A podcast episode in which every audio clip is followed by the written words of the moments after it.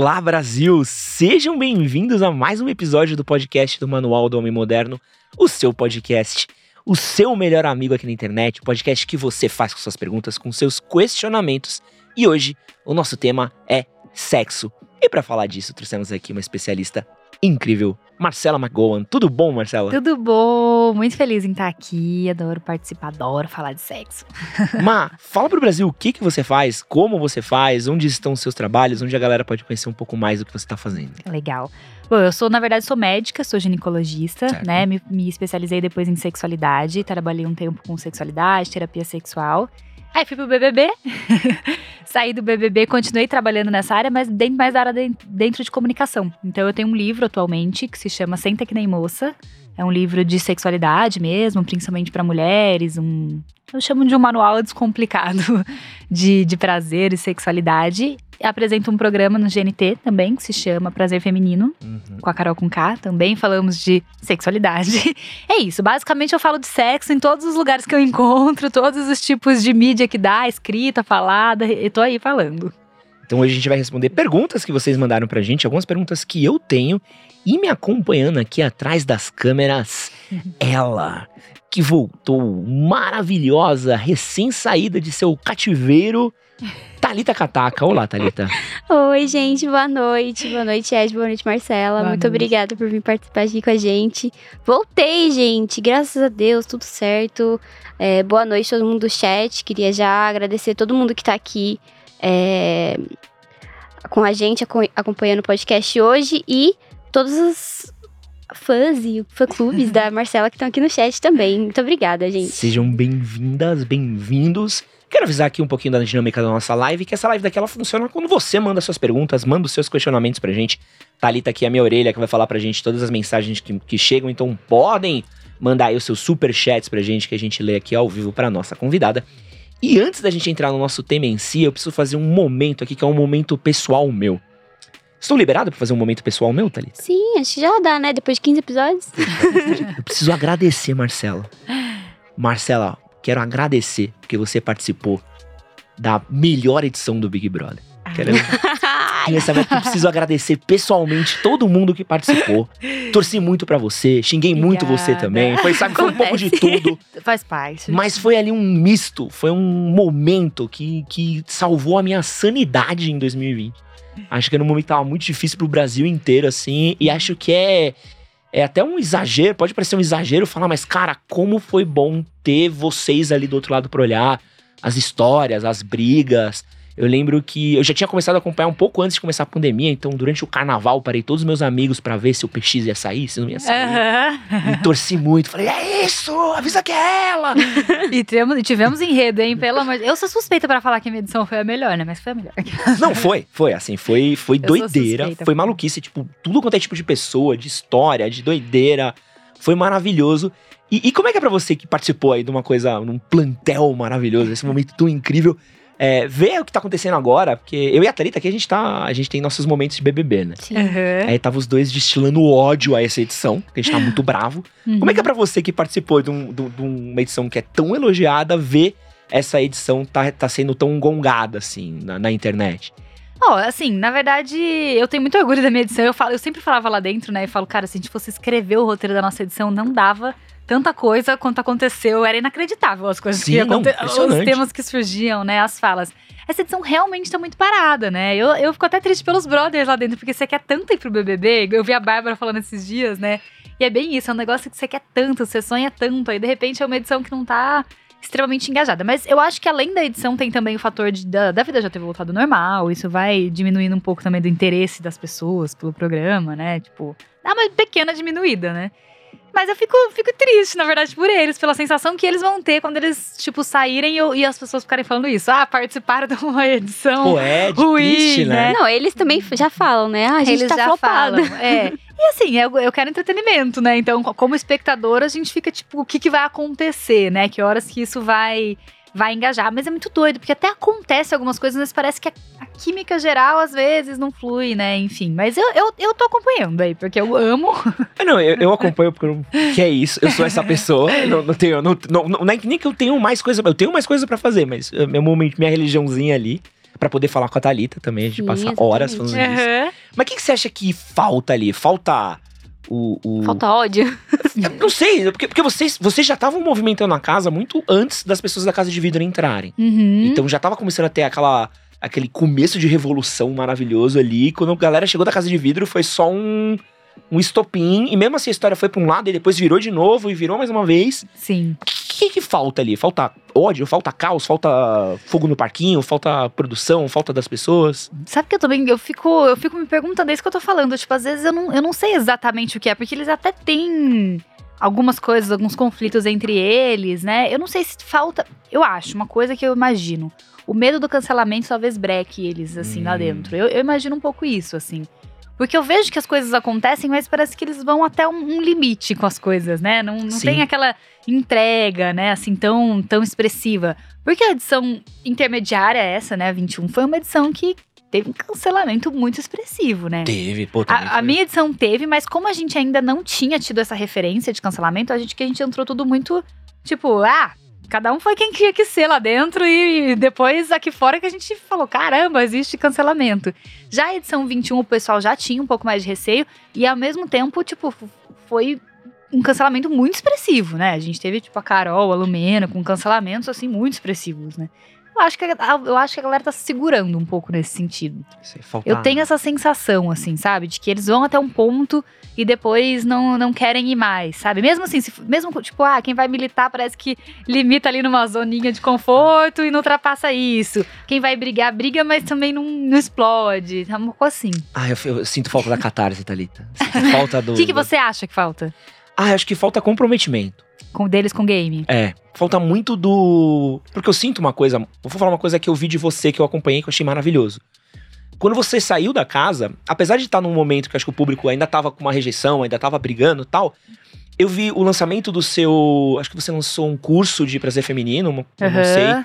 Muito legal. Eu vi que teve uma repercussão super maneira. Eu vi que as pessoas acabaram até mesmo fazendo esse processo de cura, sabe? Do tipo, ah, pô, a gente cobrava, mas é um jogo, vamos abraçar esse conteúdo. Eu comecei a consumir seu conteúdo de sexo por causa de você no BBB. Aham. E foi muito legal, mas é, eu sinto que é um, um comprometimento porque você tava no jogo. Você Uhum. comprou as brigas, você comprou as tretas, você foi e aconteceu o que tinha que acontecer. Não, não tem como vocês adivinharem o que tá rolando, tipo, Sim, aqui fora, sim. lá dentro. Daí feedback, né? E, e vocês terem se jogado foi o que deu o alcance pro programa. Principalmente É. naquele momento. E o que eu sinto agora é que as pessoas já estão entrando no BBB pensando no alcance que ele já tem. Pode ser. Então, ah, eu vou entrar lá, eu sei que é uma coisa que vai me, vai me botar numa vitrine. Se eu Uhum. ficar aqui paradinho, sem dar muito problema, eu vou conseguir expor meu trabalho, eu vou conseguir chegar em lugares. Sim, E eu só preciso sair daqui sem ser cancelado. sim. O problema é que se o programa flopa, se É. ninguém gosta do programa, você não tem alcance. Exato. Eu acho que a Anitta fez uma análise interessante até recente sobre isso, né? Ela falou. Acho que o prêmio já não é um prêmio, às vezes, sei lá, que as pessoas, tipo, vale a pena ser cancelado por É. isso. E eu acho que tenho medo, assim. A minha edição, real, eu acho que fora, talvez, a Bianca, que já sabia um pouco mais de internet, já tinha vivido alguma coisa de cancelamento, eu acho que cancelamento era uma palavra, tipo, nova pra nós lá dentro. Ninguém sabia que ia, ia ter aquela proporção, né? Porque, tipo, até antes o BBB tinha uma. uma- tinha uma projeção, mas não era tão gigantesca. E, igual e tava num começou. momento que tava. Não, não era tipo BBB, sei lá, 10, que era muito grande, né? Sim, sim. Tava vindo num momento mais tranquilinho É. ali, né? E aí eu acho que a gente não tinha noção no- do que é. Então eu acho que todo mundo da minha edição, eu imagino, assim, quase todo mundo foi muito, muito entregue, assim. Não, foi de. Ai, E aí eu acho que isso fez muita diferença. Tipo, porque a gente não sabia real, tipo. Não sabia, eu não imaginava o que, que era um cancelamento. Sabia no máximo que até. Eu sabia que ia ter gente que não ia gostar de mim, mas, tipo, o que, que é cancelamento? Sei lá, nunca vi isso na minha vida. então, tipo, eu não sei nem expressar em relação a isso. Eu acho que isso fez diferença. E no 21, isso fez a diferença o contrário, né? Tipo, a- a- é, rolou um cancelamento muito expressivo com a galera tentando reverter o cancelamento. É, é muito doido, né? A galera tentando militar pra reverter um cancelamento aqui fora e tal. E as pessoas estão sendo canceladas agora, tentando não ser canceladas. Acho isso Sim. maravilhoso.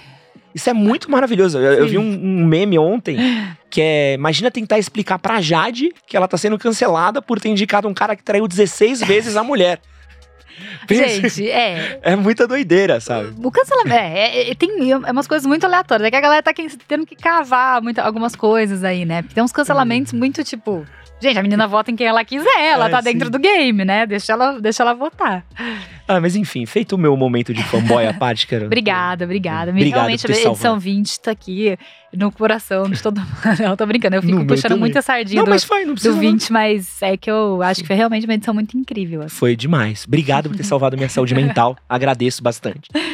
E eu quero começar é, nosso papo de sexo com você falando um pouquinho sobre perspectiva feminina. Uhum. Esse é um canal onde a gente fala principalmente com o público masculino. A gente fala muito com os homens, a gente ouve, dá dicas, etc. Mas eu quero saber o que tá rolando um pouquinho aí do lado de vocês. Uhum. O que você sente com o seu público que tem sido a principal reclamação das mulheres no Uhum. quesito sexo? É, eu acho que ah, tá mudando um pouco, né? Eu acho que a gente vive quase que uma revolução sexual meio nova ultimamente, assim, nos Hum. últimos anos.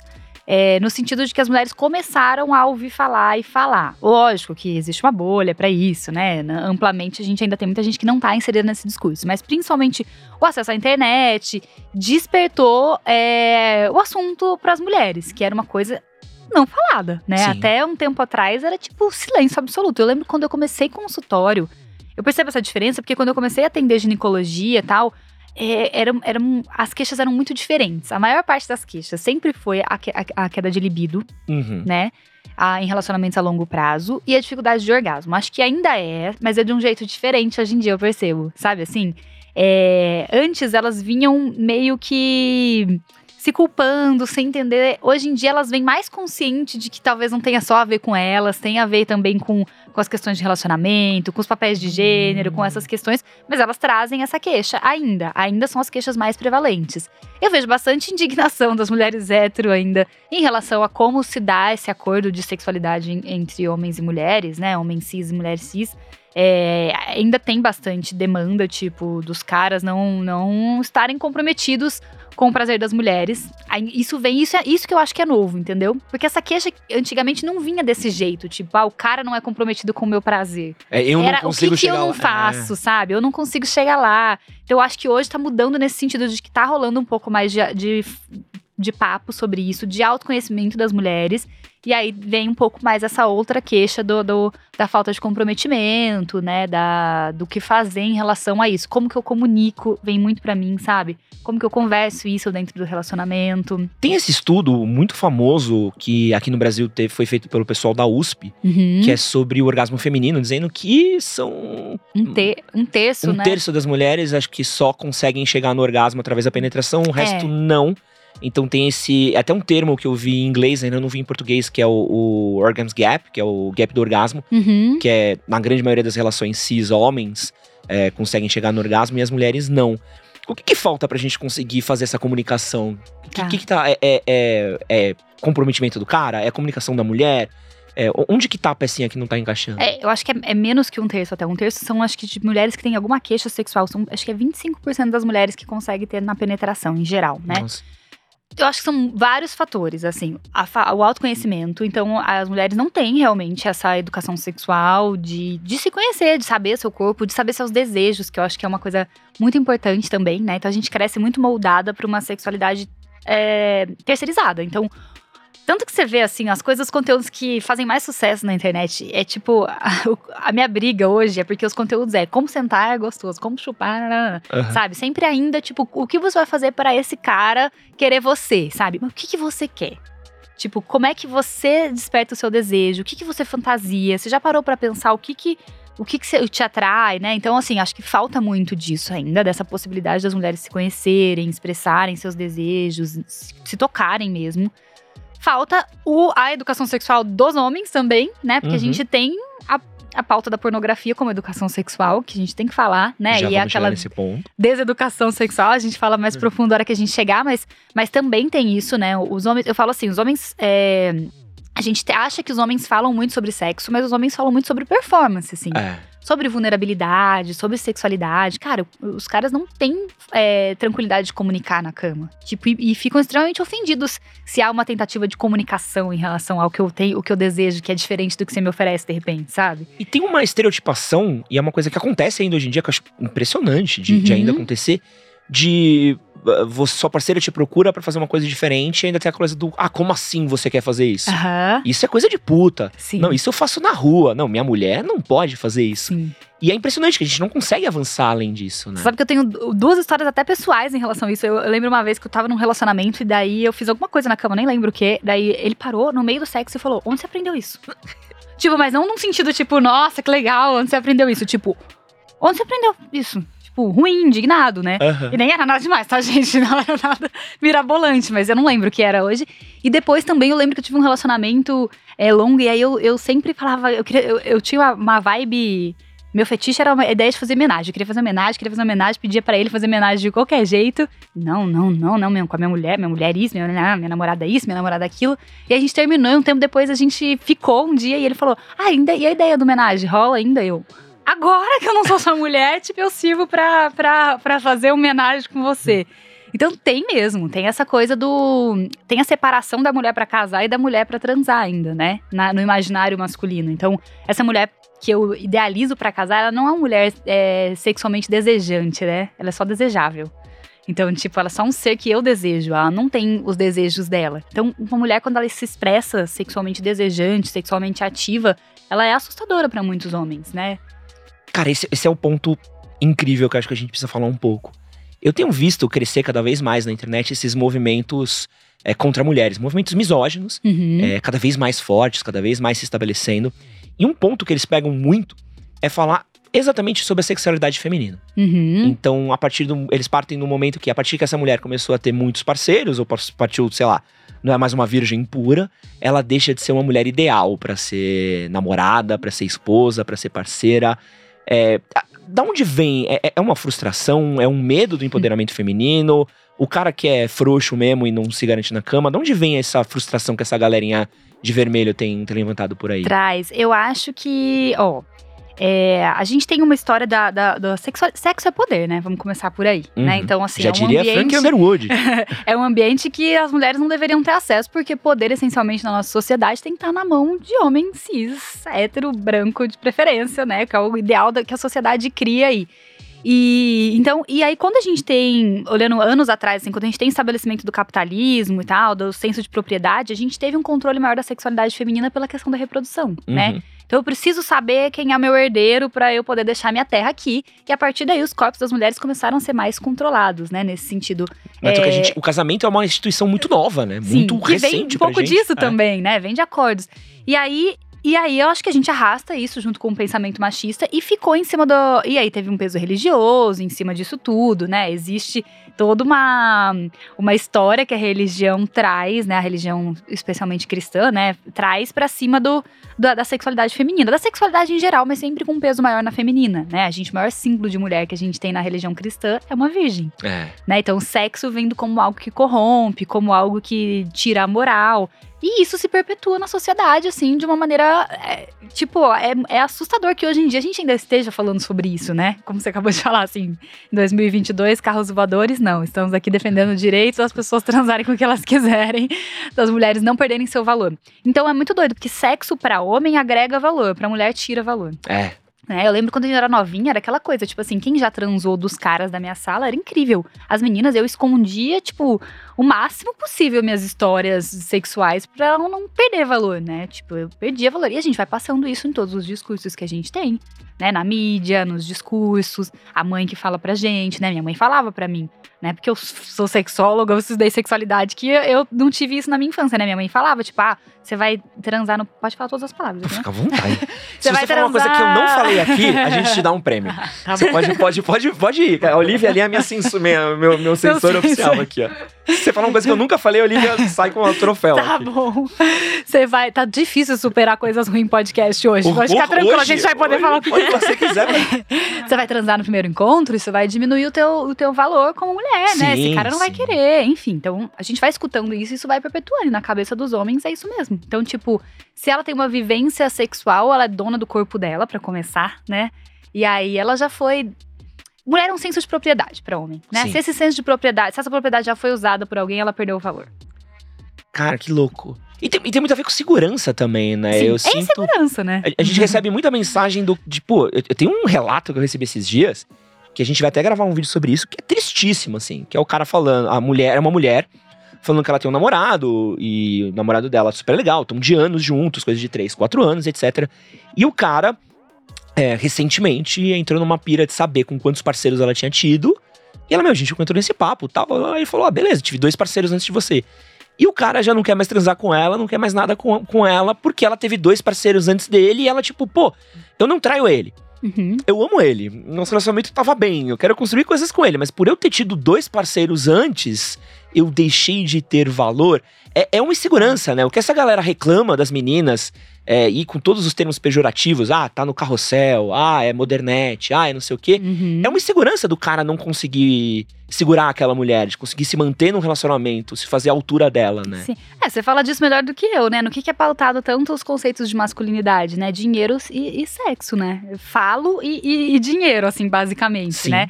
Se isso não, se eu não consigo garantir meu poder através disso, quem sou eu? É muito, é muito assim que a masculinidade se dá. E é base, e aí a insegurança é gigante, né? A insegurança de, de se o cara não tem o carro X, ele é inseguro, se o cara não. E é isso. E é, e é essa visão também sobre os corpos femininos como propriedade. Então é isso. Se eu detenho alguma coisa, ela já foi usada antes, ela não tem o mesmo valor que ela teria se ela nunca tivesse sido usada, né? Na- No senso de propriedade, é assim que funciona o pensamento. Eu quero falar agora de uma coisa um pouco mais pessoal pra você. Uhum. Você recentemente assumiu um relacionamento Sim. com a Luísa. A Luísa. Luísa, Uhum. perfeito.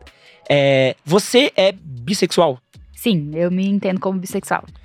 Uma coisa que eu tenho sentido, e é uma coisa que a gente tem até conversado bastante, é como a bissexualidade feminina é uma coisa que tem sido tratada com muita leveza nos últimos anos, uma coisa que é cada vez mais. é, não vou falar comum, mas é uma coisa que não causa espanto. Então, É. quando uma menina fala assim. Ainda é muito fetichizado, Sim, sim, claro, sim. mas você vai ver o ponto que eu quero chegar, Sim, sim. que a gente não vê o tema bissexualidade masculina sendo tratada. Ainda existe Uhum. um tabu muito grande Sim. a partir do momento que um cara se declara bissexual, automaticamente, não, você não é bissexual, você é gay. Uhum. Você pode se relacionar com uma mulher depois, mas não, você ainda continua sendo gay porque você ficou com um cara. Por que que tem esse, é- essa desmedida tão grande nesses tratamentos? Uhum. É, é, é um preceito meio de homofobia, né? Homofobia vem do. Se você se relaciona com um homem, você tá no lugar de uma mulherzinha e isso é ser inferior, né? Então tem essa, essa coisa do, do você é inferior por estar se submetendo a, a outro homem. Assim, você tá num lugar que não é o teu lugar na escala social em que a gente foi, foi posto. E para os homens, a perda desse lugar é como se você não conseguisse recuperar jamais essa, essa possibilidade em algum momento. Então, se você teve esse primeiro relacionamento aí, você teve um relacionamento com um homem, você jamais recupera o seu status de poder de, de homem hétero, jamais. Isso foi violado e não tem como voltar atrás, né?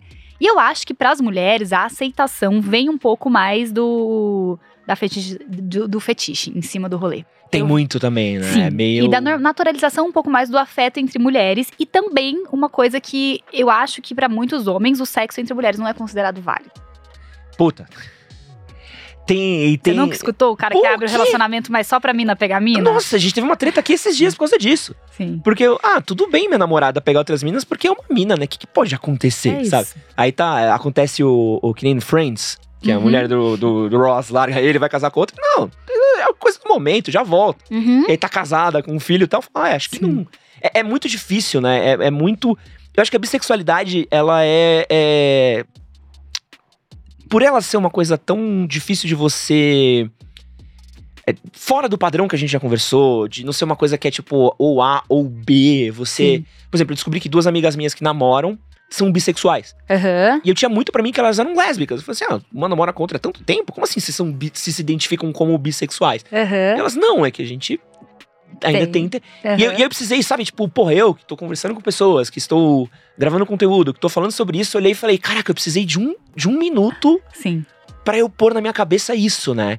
E, e você vive- deve viver isso na pele também, Sim. né? É, e é, é, é muito doido porque a gente quer pôr nas coisas. A gente é muito binário, né, como sociedade. A Uhum. bissexualidade, ela rompe com esse binarismo, né? Porque até mesmo a gente tá falando aqui, ah, pegar homem ou pegar mulher, mas não é sobre isso, né? Na verdade, bissexualidade é sobre gêneros. Então, tipo, né, vai até além disso. Mas enfim, pra ficar mais tranquilo, acho que ela foge da binariedade. E aí fica um pouco pras pessoas, tipo, em que caixa que eu coloco isso, né? Pô, eu já tive que aceitar que existe gente que se relaciona com gente do mesmo gênero. Agora eu vou ter que aceitar que tem gente que, se relaciona com todo mundo. Tipo, que caixa que eu vou pôr essas pessoas, né? E ela é um pouco mais recente a discussão sobre ela, né? Então, é, causa maior, mais estranheza nas pessoas em relação a, a essa orientação sexual. E, cara, o que eu passei mais, assim, ela é. Do mesmo jeito que acontece o contrário, né? Então, tipo assim, se um cara se, se, se relaciona com homens, aí ele não pode ser bissexual, ele é gay na cabeça das pessoas. Pra mim é tipo, se eu estou com um homem, minha bissexualidade é completamente invalidada. Tipo, Hum. completamente. Ah, você tava curiosa, né? É sempre o objeto de poder é estar lá, né? Tipo, estar com o homem é o objeto de poder. É. Então, mesmo lá, se o cara ficou com o homem, é isso que vai predominar, o desejo dele por homem. Né, pra mim também. Então, quando eu, eu me declarei bissexual, foi um momento super difícil pra mim. Foi dentro do BBB, porque eu, como médica, morria de medo. Imagina como que as pessoas vão vir aqui no meu consultório. Eu mexo com mulheres na intimidade delas. Então, era uma- um assunto trancado pra mim. Eu falei, foi super difícil. E como eu optei ficar com o Daniel lá dentro, a minha bissexualidade não existia, não. Tipo, ah, bi de festinha, bi de Nossa. balada, bi de não sei o quê. Minha bissexualidade só foi validada quando eu assumi uma mulher. Né? Antes disso, ela não foi validada em nenhum momento pelas pessoas, assim. Quero falar que quando eu descobri que você era bissexual, eu tava no chip com a Gisele, tá? Só pra avisar. Nossa. Você é eu metade do era- Brasil, Eu né? era desse chip daí, tá? Só, só pra deixar claro aqui esses Ai. Gigi, a gente tá lá em casa, inclusive. Ai, manda um beijo, maravilhoso. Tá lá em casa. Thalitinha, como é que estamos aí na nossa transmissão? Estamos muito bem. A gente teve alguns superchats aqui. Meu Deus. É, Minutinho só antes da gente ir pros superchats. Deixa eu Certo. agradecer o Brasil, você que chegou agora na nossa live. sim. Estamos falando de sexo aqui com a maravilhosa Marcela Magona. Marcela, se você quiser água, pode se servir também, pode beber uma aguinha. E você também pode se servir de perguntas, de questionamento. Você pode fazer parte da nossa live mandando seus superchats, mandando suas perguntas pra gente. Não esquecer também de deixar o seu like, de compartilhar esse conteúdo ao máximo de pessoas que vocês puderem. Todas as terças-feiras, às 18 horas, a gente tá aqui gravando o nosso podcast. Se você tá ouvindo essa versão em áudio, venha com a gente assistir ao vivo em youtube.com.br barra Manual do Homem Moderno. E às quintas-feiras a gente também tem lives, nossas lives com especialistas. Nessa quinta-feira falaremos sobre solidão. Venha fazer parte da nossa live também, que vai ser um tema muito legal. Falar um pouquinho sobre saúde mental masculina. Thalita Superchat. É, antes eu queria só dar um salve aqui pro João Pedro, pro Aleatório Sincero, todo mundo que tá acompanhando a gente. O chat ficou. Deu um gatilho aqui do Gisela. Eles, todo mundo, Desculpa, tá todo mundo meio sensível aqui. É, a Camiles mandou 10 reais e falou: Já conhecem o Senta Que Nem Moça? O melhor e maior guia de sexualidade e prazer da atualidade. Comprem Senta Que Nem Moça. Beijo das suas gotinhas coloridas, Má. Gente, elas É. são muito marqueteiras, eu Ai, amo. então. elas vendem tudo, mas comprem mesmo. E o Marco mandou uma pergunta que tá todo mundo assim se perguntando o que aconteceu com ele. Ele mandou cinco reais e ele falou: pergunta pra Marcela se, assim como você, ela já teve pacientes que curtiam usar frases do Naruto na hora H. Me- Nossa! Já chegou alguma coisa estranha assim pra você no. Nossa, no frases do? Naruto. Não, mas, Mas mas meio assim, né? triste. É, alguma coisa estranha, assim. Não, eu, eu já atendi em ambulatório, né, de fetiche durante minha formação. E aí chegavam bastante histórias tristes até, assim, né? Porque a pessoa, pra ir se tratar, na verdade, o fetiche em Sim. si não tem problema nenhum, né? Mas quando ele vai pro médico é porque ele tá trazendo algum sofrimento. Eu tinha, a gente tinha um paciente que esse me marcou, que tinha a história dele lá, eu nem cheguei a atender ele, mas era a história lá do ambulatório, que ele gostava de picada de formiga no pênis. No onde? E aí, Pô, ele- peraí, então vambora. Sim. Que esse é um trampo. Não, esse é um Sim. trampo. Sim. Porque, porque, porque como é que. Porque assim. Qual que é a organização mental que você precisa ter pra, tipo assim, eu preciso que essa formiga chegue no meu pênis. Já é um trampo. Uhum. E ele não pode só chegar no meu pênis. Ela tem que picar no meu pênis. Era num lugar específico ou podia ser em qualquer lugar? Tipo, no caule suave. Podia ser qualquer lugar, mas ele gostava de, de picar. Então ele reunia formigas, colocava no órgão genital, tinha todo um esquema dele com. Eu não me lembro se ele passava alguma coisa mel, alguma coisa assim, açúcar, sei lá. Tinha todo um esquema pra isso, assim. Então, essa foi a história que mais me chocou. Não a que mais me chocou, mas a que dá pra contar aqui, que chocou, assim, porque ele realmente foi procurar ajuda porque ele começou a ter várias infecções de repetição. Enfim, virou uma coisa. Mas tem muita história, né? Agora, engraçado, assim, deixa eu tentar lembrar. Ah, não é engraçado, né? Cada um com, seus, com as suas fantasias, mas eu já, já vi muita gente com peça de roupa, né? Tipo, homem que gostava de vestir calcinha da, da namorada pra, pra Mas tá se errado. Não, de jeito nenhum. Não, Não, porque assim, existe eu tô com a certo calcinha errado. da minha namorada aqui. Eu só quero. Eu falo que no sexo não existe certo e errado se você respeitar o limite do outro e não estiver sofrendo. Se for tudo consentido, gente, só vai, sabe? Eu tenho uma ótima. Ali- Aliás, chegou até uma pergunta aqui. Essa do quando... Naruto é maravilhosa mesmo. Pô, imagina. Como a- que é uma frase do Naruto no sexo? Ah, a garota vai pra assim: Pedro, por que você está de costas? Ela fala assim: Você precisa entender que Naruto pode ser meio duro às vezes, mas na verdade. Gente, sério. que ódio. A gente recebeu. Interessante, mas procure gente que entenda o contexto. porque, Exato, assim, tem que ser uma assim, otaka, assim. Pedro, você broxou? Ele. Tururu. É, eu tenho aqui a pergunta que chegou pra gente, acho que faz Uhum. parte desse nosso papo. Que é, que é a seguinte: é como realizar um fetiche sem ter medo de ser julgado ou assustar. E antes de você responder, Uhum. é a hora que o pessoal fica bravo, que fala, ah, você falou muito. Eu preciso muito contar essa história em algum lugar. Porque é uma história que um amigo meu me contou e eu julguei. Uhum. Mas depois eu parei e falei, hum, não devia estar julgando. Militou pra você mesmo. Não, não é, não. Eu, eu, eu olhei e falei assim, puta, não devia ser eu a pessoa que está julgando. Ouve essa Uhum. história. Thalita, você vai amar que eu não te contei essa. Uhum. Esses dias reuni amigos meus da escola lá em casa. Fazia muitos, faziam quase 20 anos que a gente não se via. E a gente foi queimar uma carninha, conversar e tal. E aí, um dos meninos, ele tava solteiro, né? E ele tava falando sobre como é que tava sendo ser solteiro, né? Ele, pô, ser solteiro aos 30, meio trampo, pô, chato pra caramba ser solteiro. Aí ele falando, cara, aconteceu um bagulho comigo que eu queria te contar, Ed. Falando, ah, conta. Ele conheceu uma mina no Tinder, tava conversando com ela, tal, mina muito simpática, muito inteligente, muito bonita. Começamos a sair, beijamos, blá, blá, blá. E um dia as coisas esquentaram, tal. Fomos pra casa dela. Quando chegamos na casa dela, ela olhou pra mim envergonhada e falou assim: meu, eu não posso falar o nome dele, né? Não. Eu preciso lembrar. É, ela, meu, tem um pedido pra te fazer.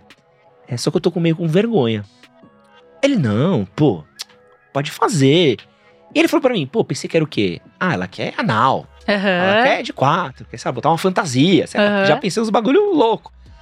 Aí a menina virou pro cara e falou assim: então, eu tenho um fetiche e eu queria que você cagasse em mim. Meu Deus. É. E aí ele falou que, tipo, acabou. Ele falou que pra ele ali, acabou. Ele falou, meu, não sei. Não sei lá. Ou como? Ou não, aqui na minha barriga tal. Ele. "Hum, E acabou concluindo, ele voltou pra casa, né? E ficou meio mal. Eu, tipo, meu velho, eu quase falei o nome dele. Eu, meu, como assim? Blá, blá." E depois eu parei assim, eu olhei pra ele e falei assim, mano. Não que você tivesse, tivesse ter que dar uma barrigada ali na garota, talvez não fosse a sua vontade.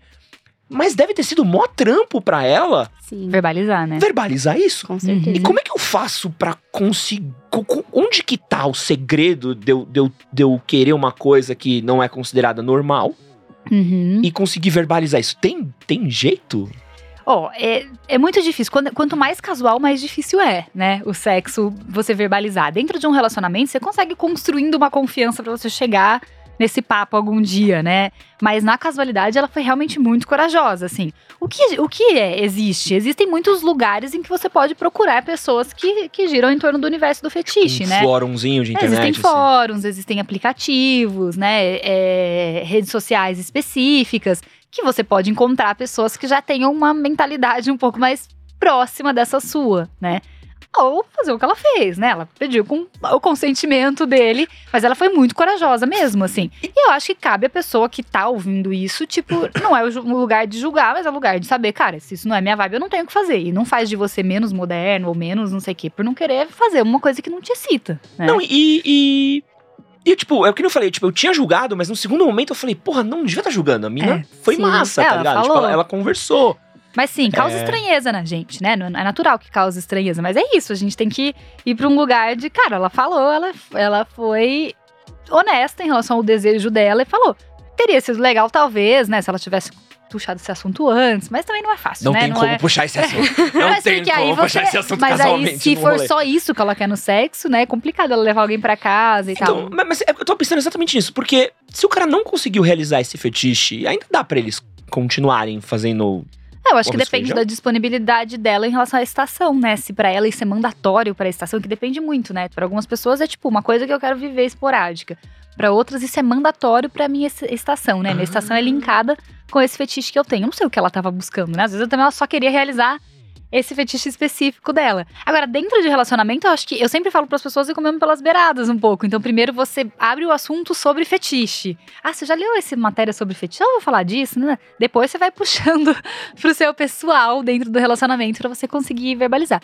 Fetiche é muito complexo, né? Porque não é um lugar de julgamento, como eu falei, desde que seja uma coisa consentida, né? Dois adultos consentindo um rolê e que não vai, né, fazer, vamos dizer, nenhum dano físico para você ou para outras pessoas. Não há espaço aí, né, físico ou emocional para julgamento disso. Mas é complicado, porque você casar os fetiches é complicado. Pô, é, não. né? Ainda mais um. Principalmente esses que não são fetiches super mais naturalizados. Porque tem coisas que são naturalizadas que, por mais que sejam fetiches, por exemplo, o pé. Né? É uma coisa que é é fetiche pra muita pessoa, mas a gente já deu uma naturalizada. Então a galera não fica tão espantada de alguém falar, deixa eu beijar seu pé, sei lá. Nunca peguei essa brisa. Aliás, tô vendendo fotos do pé da Thalita. Sai daqui, meu pé é horrível. Meu pé é, é tem um esquema na internet pesadíssimo, né, de vendas de fotos de pé. Fazer uma, é, fazer uma grana, né, às vezes. Mas o meu pé é feio mesmo, infelizmente não vai dar. É feio mesmo, Brasil. É... eu, vocês falando disso da, da pessoa né, falar o que ela quer, dela conseguir expressar o, os desejos dela. É, o House, ele mandou 10 reais pra gente e disse: Boa noite, Ed Marcela. Como faço para deixar ela mais à vontade e tranquila para dizer o que ela quer? Sempre tento perguntar o que ela gosta de fazer, mas às vezes eu percebo que ela tá meio contida. Uhum. É, essa dúvida dele é uma coisa muito, muito importante, muito até porque pelo que você falou, né, das mulheres não às vezes não saberem o que elas querem. Uhum. Então qual, qual que seria o caminho que, que eu acho? caso? É, a gente, a gente não, não a gente não trabalha comunicação em nenhum nível na nossa vida, né? Para comunicar sentimento. Imagine para sexualidade. Então é um tópico completamente novo para todas as pessoas se comunicar sobre sua sexualidade. Então é natural, principalmente para as mulheres que são muito podadas, que elas se sintam envergonhadas de falar a maneira que a gente tem disso, é isso que você já tá fazendo, parabéns, inclusive, né? De abrir um espaço de comunicação dentro do relacionamento, se deixar aberto para ouvir sem julgamento também é importante, é. né? Porque às vezes não adianta nada, você abriu para falar e aí tua parceira fala, ah, mas eu queria tal coisa e você vai para cima dela com um mega julgamento, aí é. acabou essa, essa possibilidade de comunicação, né? E treino de comunicação é ir falando mesmo. Eu acho que vocês podem, isso que eu falei, é, você pode tentar, de repente, com ela, começar a abordar assuntos de sexualidade que às vezes não sejam de vocês diretamente, sabe? Ah, uma conversa assim aqui, encaminha um, encaminha um vídeo meu. já aproveita e entra lá no meu perfil. Você já viu esse vídeo? Enfim, encaminha assuntos, começa o tópico sexo e sexualidade ser algo mais natural para vocês dentro do relacionamento. E depois você vai puxando para você, né? Tipo, ah, eu isso, eu aquilo. Mas antes talvez abra a janela do Vamos falar sobre isso de uma maneira indireta, não precisa ser momento DR sexual. Pode ser só um natural. Não, e, e, pegar pequena, pequenas vitórias, né? Porque o, o, que eu sinto é que às vezes a pessoa é muito travada. Uhum. O cara quer ter uma conversa de sexo, ele acha que na primeira conversa que ele vai ter, vai a mina falar. vai falar: ah, meu sonho é anal giratório. Não. Não. Não vai. Às vezes, às vezes ela nem tem consciência disso, né?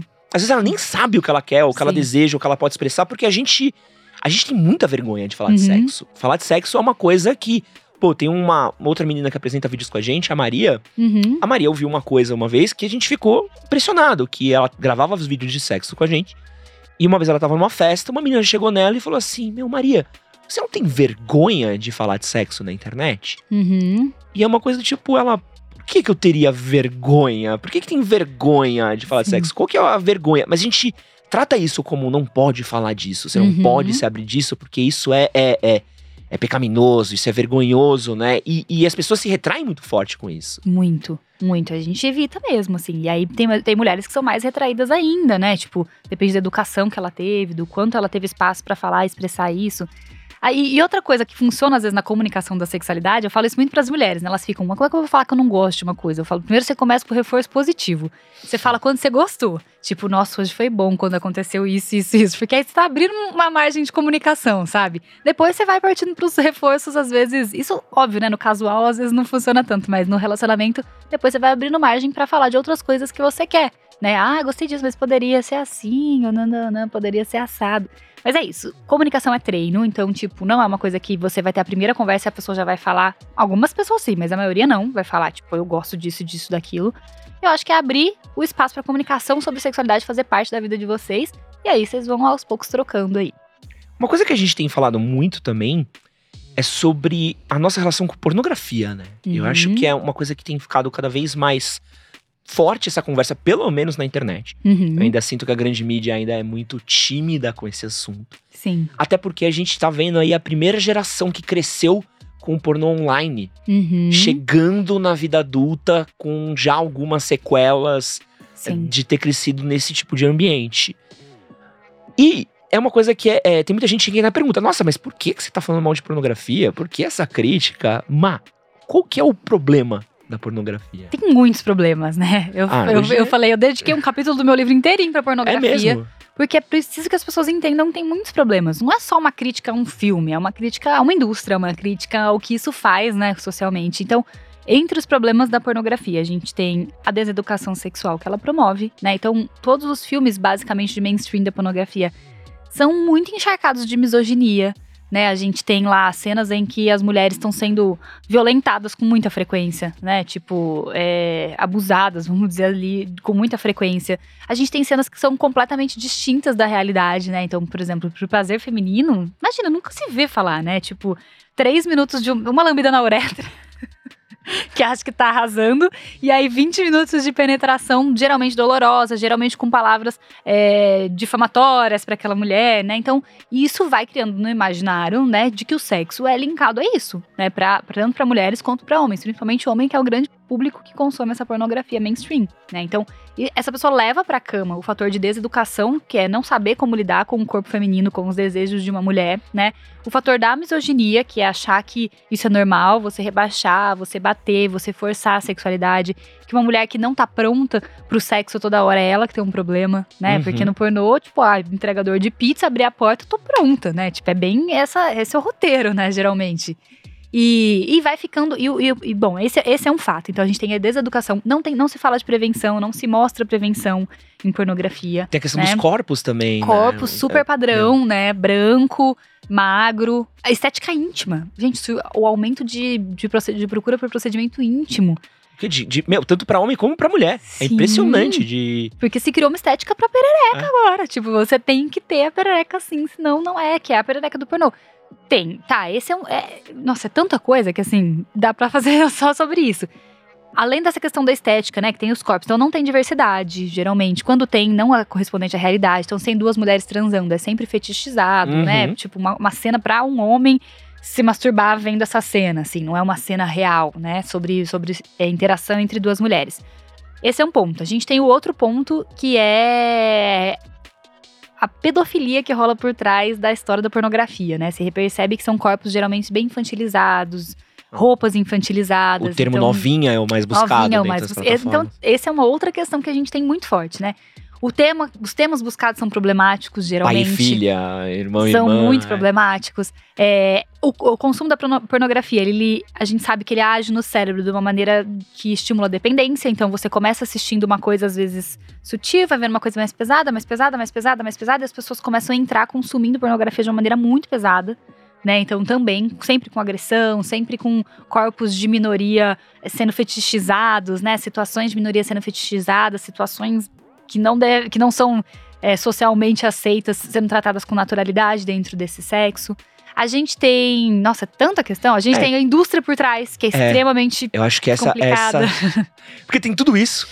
Sim. Mas a, a, por trás, é quando você chega na por trás, é onde você você bota a mão na consciência. É. Quando você chega no por trás, eu acho que a grande. Porque assim, existe a galera que discute, ah, mas não dá para fazer um outro tipo de pornografia. Sim, até dá, mas daí tem o por trás que a gente ainda precisa ver né? Que é tipo como a indústria pornográfica trata as mulheres, né? Tipo, a, a, o tanto de relato de abuso que existe, né? O quanto isso, enfim, é, é tráfico surreal, sexual, assim, tráfico cara. sexual, tem, tráfico tem, de mulheres. Tem toda uma história dentro da própria Europa Oriental que é muito comum você, se você reparar, uh, é, é, até um tema de discussão. Você vê que em sites de pornografia tem uma busca muito grande por mulheres tchecas que aqui uhum. no Brasil uhum. parece uma piada pronta, uhum. mas isso lá fora a galera começou a falar: meu, por que, que tem tanto pornô da, da, da, República Tcheca, da Czech Republic? Porque a República Tcheca é um país pobre da Europa Oriental, então, uhum. então apesar de estar na Europa, isso não quer dizer que você tá rico. Então é muito comum pegarem garotas e falarem assim: pô, você quer trabalhar de garçonete em Londres? Você quer trabalhar de uh, babá, de au pair em tal lugar? Leva uma mulher pra lá. É, quando ela chega lá, não tem emprego, fala: ó, você chegou aqui, Deve é, a sua passagem. É, você não tem passagem, você tá devendo estadia tal. Se você não ficar aqui, a gente vai te denunciar pra polícia. Como imigrante legal, você vai ser presa. O único jeito da gente não te denunciar é você gravar um vídeo aqui. Uhum. E vai gerando toda uma indústria. E já tem, já, já tem filmes que já abordaram isso. É, uns mais sérios, outros não. E aqui no Brasil acontece isso também. A garota é prometida uma vaga de modelo, é prometida uma chance de trabalhar num, como atriz e acaba caindo nessas. Eu conheço pessoas que já passaram por isso e, e uhum. deram esse relato. Então, essa parte do por trás é o mais. Cara, se isso não abre seu olho, nada mais abre. Né? É, e tem, sempre vai ter gente que fala, ah, mas eu trabalhei eu queria, eu gostava. Tá, mas você é a exceção. A gente, quando a gente tá falando de um problema, a gente nunca tá falando da, da exceção, a gente tá falando do geral, né? O geral não é essa realidade. A maior parte das mulheres são forçadas a viver isso. Ou vivem isso porque é a única maneira que elas têm de, de, de sobreviver ou de pagar as contas, enfim que é a exploração do corpo feminino, né? E se não convenceu ainda, além de tudo, traz muito prejuízo para a vida sexual, né? Se pessoalmente falando agora, traz muito prejuízo, né? Eu já vi muita ejaculação precoce, dificuldade de ereção, porque quando você se habitua com um sexo que na sua vida real ele não vai acontecer, uhum. né? Você não vai ter aquele nível de estímulo na sua vida real, porque aquilo lá é uma cena feita, né? Você não vai ter aquele ângulo, você não vai ter aquela disponibilidade sexual, você não vai ter aquela mulher que geme na, na mínima respiração que você dá perto dela. Então, tem muitos caras que estão ficando com sequelas no, sexuais por não se habituarem com o sexo real mais. O sexo virtual, o único sexo, esse sexo pornográfico que eles compreendem como, como estimulante. É, esse é um tema que eu vejo que a gente também está começando a falar. A gente falou do problema e temos falado da solução. Uhum. É, tem crescido muito essa busca por NoFap uhum. e por essas buscas de como você é, largar a pornografia, largar o próprio vício em masturbação.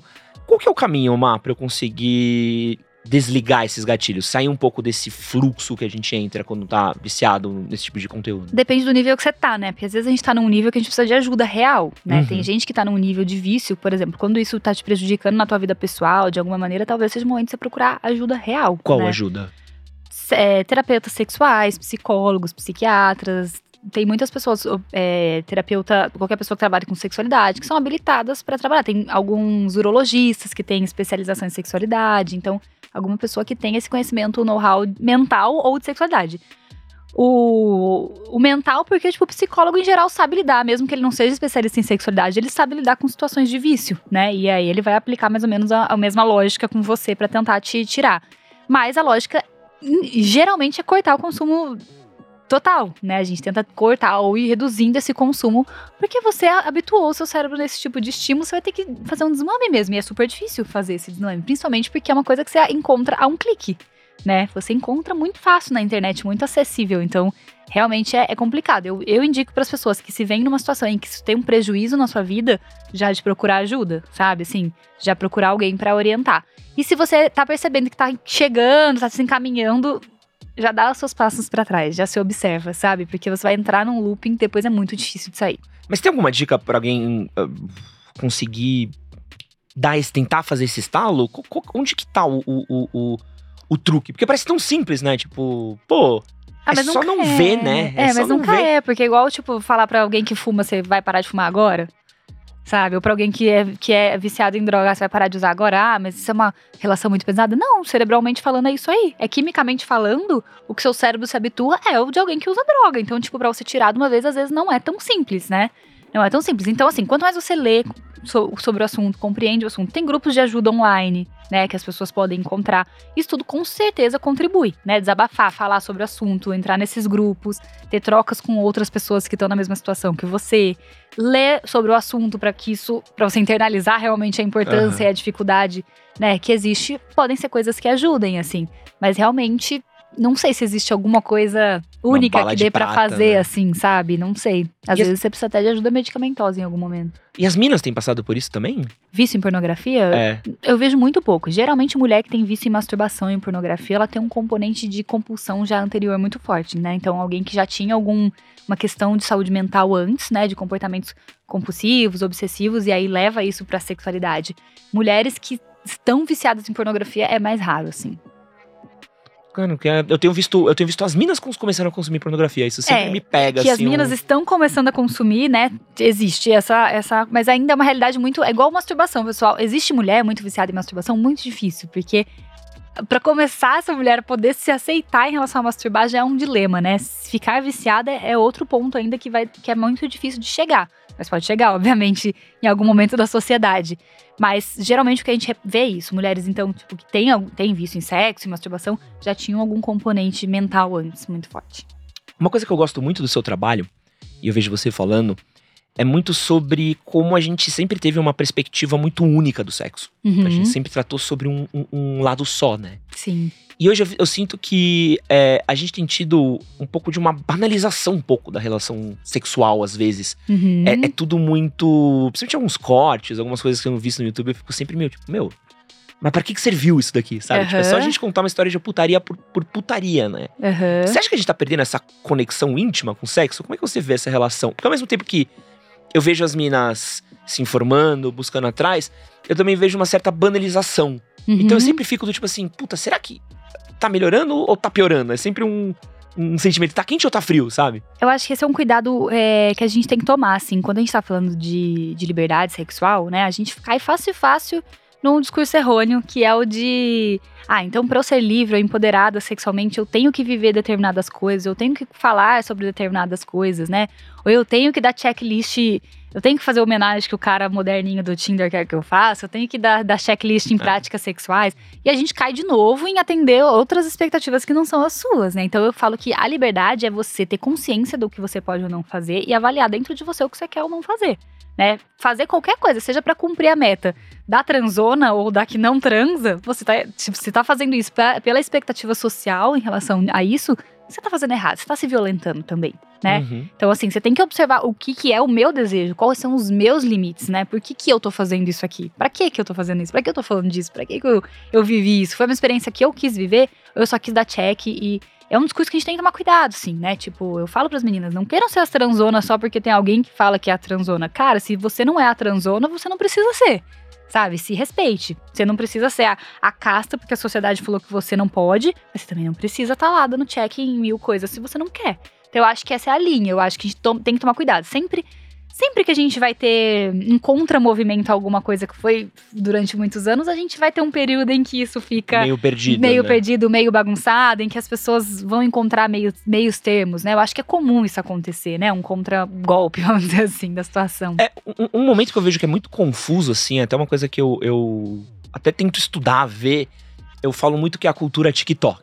Uhum. Que é essa coisa que a gente tem visto cada vez mais minas fazendo esse conteúdo altamente erotizado. Uhum. Então, mina de biquíni, dançando, é, uns conteúdos altamente sexualizados, assim, uma coisa bem na vibe Juliana do Bonde, assim, uma coisa que você olha e fala, tipo, meu.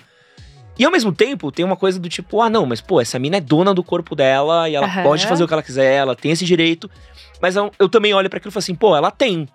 Mas isso aqui não tá sendo vendido como empoderamento, isso aqui tá sendo vendido como conteúdo para marmanjo bater uma bronha, para marmanjo consumista, Sim. que é um pornô às vezes soft que a gente encontra no TikTok.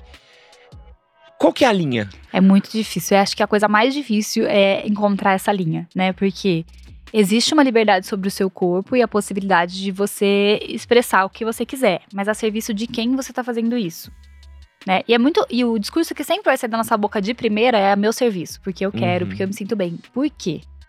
Tipo, o que, que você está buscando com isso? Certo? Porque você se sente bem por quê? Você tá buscando o quê? A aprovação masculina, que os caras deem like, que os caras babem em você se você tá percebendo que é isso, você tá de novo a serviço do patriarcado. Você tá usando o teu corpo, né, a serviço do patriarcado de novo. Você tá é, é o que você falou, servindo para propósitos que não são, não são seus. É uma, é uma linha muito tênue e muito pessoal, né? Que eu acho que as mulheres precisam se observar. A gente tem que tomar muito cuidado em vender como empoderamento é, essa liberdade do corpo, essa liberdade de expressão. Obviamente que todo mundo pode fazer o que quiser né? Mas, sei lá, aconteceu é, recentemente da menina que foi presa porque tava fazendo topless numa praia. Uhum. Aquilo, muito possivelmente, eu acredito, ela tava fazendo por ela, né? Porque ela tava vivendo um rolê ali, nada a ver, né? Tipo, na praia e tal. E aí ela foi parar na cadeia. Enquanto isso, um conteúdo altamente sexualizado de uma menina, às vezes, menor de idade na internet, tipo, não tem nenhuma repercussão. Então, a serviço de quem, né? Esse essa liberdade desse corpo. Pelo que, que você tá lutando realmente, né? Pelo seu direito de não ser sexualizada ou você está se sexualizando para servir o patriarcado. Mas é uma linha muito difícil e muito tênue. É uma grande briga dentro do feminismo mesmo, até, né? Que a gente tem o feminismo liberal, que traz mais essa proposta do não, tipo, isso é empoderamento, meu corpo, minhas regras e tal. E a gente tem o feminismo radical super crítico a isso. E eu acho que a gente tem que é isso, tentar. Eu acho que é só você mesma se observando que você vai conseguir, sabe? Assim, uhum. tipo, e acho que é um papel para as meninas fazerem com elas, assim. Nem vai caber muito a gente ficar falando, ah, o teu conteúdo é isso, ou... porque aí é muito pessoal, é sabe? É difícil, né? É muito é difícil. difícil. Não, ainda e mais elas... pra gente, né? Desculpa até te cortar, mas eu, eu vi hoje uma discussão no Twitter sobre como a Luísa Sonza é ela vende muito do, do corpo uhum. dela, do, ela faz o conteúdo dela com isso, e as, algumas pessoas falando que ela tava é, ficando vazia e esquecendo do talento dela. E aí, ao mesmo tempo, a gente tem essa coisa de, mas ela pode expressar do jeito que ela quiser. Então, Sim. é uma confusão muito grande é, mesmo. Isso sempre vai ser uma pauta, eu acho. E eu acho que, é o que eu falei, eu acho que é muito pessoal. Uhum. Cada uma que vai ter que meio que se olhar e tentar ter esse, essa crítica, sabe? Porque a gente olhando de fora, o nosso primeiro ímpeto, mesmo você vendo a Luísa, é julgar, porque é o ímpeto social, né? Uhum. Então, o uhum. primeiro ímpeto que você tem é julgar aquilo ali. Mesmo que você tenha mais consciência e você talvez não julgue do tipo, ai, vagabunda, mas você julga, tipo, hum, né, mas é, isso acontece, né? É o primeiro ímpeto que todo mundo tem. Mas não tem nada a ver com a gente, assim. Agora é ela mesma que vai ter que se avaliar a serviço de quê e do e por que ela tá fazendo isso, né? Mas de fato, é, não, não falando da Luísa agora em específico, mas enfim, de fato, você se sexualizar para aprovação social é uma coisa que você precisa pensar de que lugar isso está saindo, né? A gente falou no nosso comecinho da nossa live do que as minas têm reclamado com você. Uhum. E aí agora eu quero saber do outro lado também. Qual que tá sendo o maior drama dos caras na cama hoje? Qual que é o maior dilema dos homens? Eu acho que essa. Eu, eu, recebo muito, pelo menos, mas eu acho que eu tenho um, um público um pouco editado, né? Vamos uhum. dizer assim, que vem falar comigo, mas eu vejo muito homem angustiado com eu não sei o que fazer. Né? Tipo, o que, que eu faço? Então, tipo, os homens que me procuram, geralmente eles já venceram um pouco a barreira de consumir uma mulher falando de sexualidade, uhum. né? Mas, tipo, ah, eu fico angustiado de como é que eu vou saber se isso tá bom, o que fazer, né? Como é que eu, que eu corro atrás dessas mulheres que estão aí já, tipo, se descobrindo ou vivendo isso. Eu percebo esse o maior drama e a gente sempre vai ter os dramas da, da, da, ejaculação precoce, né? Principalmente atualmente que a gente vive uns períodos pandêmicos extremamente estressantes socialmente, né? A gente vê que os caras têm trazido essas queixas relacionadas com ansiedade de uma maneira mais frequente, assim. Isso sempre vai ser algo muito frequente. E a fita da ejaculação precoce, qual que é a dela? É uma coisa do corpo, é uma coisa da mente, é hormônio, é excesso de balinha tic-tac na infância? O que, que, que é? Acho que pode ser muitas coisas juntas, né? A sexualidade raramente ela vem só. Porque mesmo que ela comece física, ela puxa o mental, ou mesmo que ela comece mental, ela acaba puxando o físico. Grande parte dos quadros tem um fator psicológico associado, né? principalmente da ejaculação precoce. Da disfunção erétil, a gente até vê mais o orgânico pegando bastante, assim, uhum. sabe? Embora tenha também, né, o quadro de, de mental, mas da ejaculação precoce, a gente vê muito o quadro mental pegando, tipo a ansiedade do desempenho, né? O medo de perder a ereção. Uhum. Tudo isso vai condicionando, até como eu condiciono a sexualidade dos homens, né? Então, os homens são muito condicionados daquela aquela masturbação no banheiro rapidão que ninguém pode descobrir também, nananã, e você vai condicionando a gozar assim. Né? Então, também tem tudo isso. Acho que são é, múltiplos fatores, mas eu vejo a saúde mental como um dos grandes é, vamos dizer, um dos grandes causadores das questões, principalmente de ejaculação precoce hoje em dia. Eu vejo uma coisa que é, ela, é, é, ela me deixa agoniado pelos caras, às vezes, uhum. quando a gente tá falando de ejaculação precoce, que é o que eu falo que acaba sendo o, o homem mediano. Uhum. Porque às vezes é o cara que ele não tá no relacionamento ainda. Então, beleza. Então ele tem ali as garotas que ele conversa, tananana, e ele vai pra cama, pô, às vezes. Uhum. E quando ele vai, ele tem ejaculação precoce. Uhum. Só que ele não tem tantas relações sexuais o suficiente para ele poder falar assim: ah, então o problema é esse, o problema é aquele. Então o cara vive o pior tipo de drama, que ele não tem recorrente uhum. para ele conseguir olhar e falar assim: puta, isso acontece sempre, então deixa uhum. eu tratar. E, e ele acaba tendo exatamente quando ele vai conseguir, ele finalmente conseguiu transar, ele por conseguir, puta, gozei rápido. Como é que é o, o, o, E aí, de novo, eu sei que sempre o caminho é, pô, uma terapia, uhum. buscar tal. Mas como é que eu faço para preparar esse meu estado mental? Porque eu sinto que às vezes você já chega, tipo, putz, encontrei a mina, vai rolar, não posso gozar rápido, não posso gozar rápido. Aí, você, aí, puta, quando você fala não vou gozar rápido, é quando é três segundos. É, é o uhum. The Flash encarna em você, assim.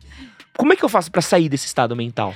É, bom, eu acho que a ansiedade de desempenho, ela tem muito a ver com, com o que eu tenho que provar na cama, né, para essa pessoa. Então, talvez isso venha muito forte, mesmo que seja muito uhum. sutil, a gente não perceba.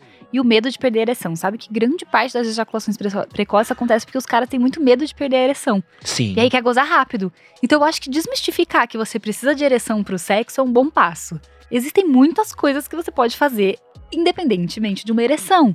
Então, relaxar sua cabeça de que, sabe, o sexo, vou, vou, vou entrar com tranquilidade aqui e vai acontecer mais coisas, e eu vou segurar o máximo que eu puder, sabe? Ou eu se eu gozar rápido também não vai ser o fim do mundo e eu vou fazer outras coisas que eu sei fazer, depois eu volto aqui de novo, né, nessa parte da penetração.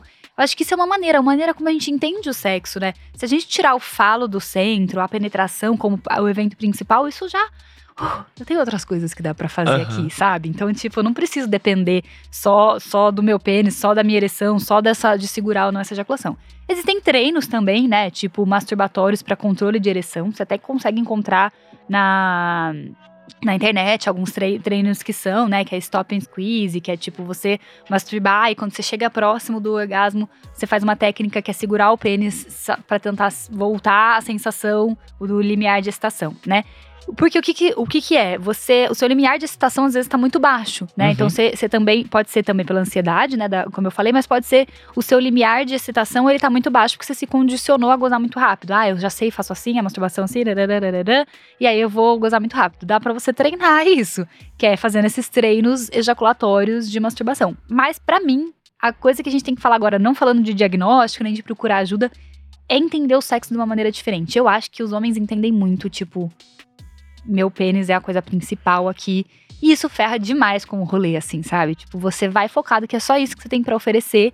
E qualquer coisinha você te desestabiliza, porque isso é uma coisa que você não tem muito controle às vezes. Eu né? fiz um vídeo uma vez, e é um vídeo que bugou muito cara. Uhum. Que é um vídeo falando sobre sexo sem penetração. Aham. Uhum. E aí a maioria dos comentários dos caras é tipo assim. Quê? Como assim? Não tem sexo sem penetração. Uhum. E aí você vê como a cabeça tá muito limitada, sabe? Você fala assim, lógico que tem. Uhum. Lógico que tem milhares de coisas, às vezes, que você consegue fazer que não são limitadas à penetração, né? E você pode usar boca, língua, dedo, brinquedo, uhum. é, a própria parceira, é, objeto, comida. Sim. que mais? O corpo todo, né? É, assim, tudo. Você tem dois corpos inteiros com, e, e mais outros recursos se você quiser. Não, e, é, e, e, e, fica muito limitado a isso, né? Tipo, Sim. o sexo é tô lá, uma reclamação comum que a gente tem de mulher, por exemplo, é: cara, é, começou a penetração, meu parceiro esquece de mim. Uhum. Esquece que tem boca, esquece que tem peito, esquece que tem pescoço, que tem beijo, porque o cara tá focado uhum. no buraco. Eu falo assim, cara, você não, você não tá buscando a sua parceira, você tá buscando um buraco, sabe? Isso é Sim. é muito triste você limitar uma figura feminina, uma pessoa que te ama, que gosta de você, que expressa o amor por você, que pode fazer uma coisa tão, pô, tão gostoso você fazer sexo com alguém que você gosta, que você ama, é uma coisa tão uhum. íntima, sabe? Que você fala poderoso, você fala assim, cara, a gente tá junto, isso é uma coisa. E você resume ela a um buraco, isso. Sim. Tantas coisas pra gente explorar, né? É, e nem, você nem precisa nem amar, tá, gente? Dá para ser um casual que você tem muita troca, muita entrega. Sim. E você pode explorar, tipo, e não, não tinha que ser uma questão, sabe? E assim, cara, existem muitas coisas, gente, que dá para você fazer sem penetração. Muitas coisas. Tipo, eu, eu me relaciono com mulher hoje, aí o povo tem no imaginário que a gente sempre usa uma cinta, sei lá, pra namorar, né? tipo, ah, você não gosta de pinto, mas você sempre usa o. Não, tipo, hum, sei lá, 70% do meu sexo às vezes não tem nenhum tipo de penetração. E é sexo, acontece um monte de coisa, assim. Então, tipo, tem muita coisa que dá pra você fazer. Eu acho que isso diminui bastante a ansiedade. Não é que você não vai fazer a penetração. Eu sei que pro cara a penetração é igual pra gente ao estímulo clitoriano. Vai ser para você o evento de maior prazer, mas tipo, precisa ser o primeiro, ou precisa ser o foco principal, ou precisa ser só sobre isso. Tem muitas outras coisas para você fazer, sabe? Então, é isso. E até o, o a ejaculação precoce é uma coisa que se você fica ansioso para a próxima, você vai perpetuando. Então tente resolver no momento também, sabe assim?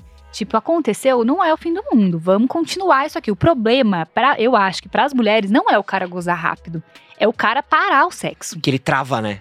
Tipo assim, é. é. o cara parar o sexo. Porque se você gozar rápido, mas continuar mil outras coisas, essa mulher vai perceber em geral. Tipo, e se perceber, ela também precisa se desconstruir em relação a essa ideia que ela tem de sexo.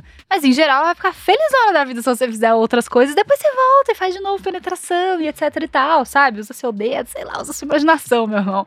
Mas assim, é, é, é um pouco isso, eu acho, assim, entender, sair um pouco de, desse roteiro em que isso é o evento principal e tentar já resolver na hora para você não ficar levando para depois também essa que você vai acumulando tensão, né? Tem um conteúdo que eu vi que você faz bastante, que é sobre brinquedinhos. Uhum, sou muito sommelier de sex toys. e eu quero entrar muito nesse, nesse ponto, né? Tem. Pô, hoje em dia tem muito brinquedo pra mulher, né? Tem... Sim, muito. Qual que é o, o, o, top brinquedo hoje? Ó, eu acho que os tops brinquedos hoje são qualquer um que tem estímulo clitoriano. Acho que é a grande tá. chave, assim, né, do, dos, dos toys de mulheres, diferente do que as pessoas têm no imaginário. É isso que eu falo. As pessoas imaginam muito toy, tipo, ah, o pênis da penetração, da, sabe? Alguma coisa para substituir um pênis. Um é. de luz, assim. E aí eu acho que a grande chave foi quando as mulheres descobriram a potência do estímulo clitoriano, que é uma coisa que no sexo, principalmente hétero, né? É, se foge disso, né? Se explora muito pouco a potência do clitóris das mulheres. Então, acho que esses são os grandes toys.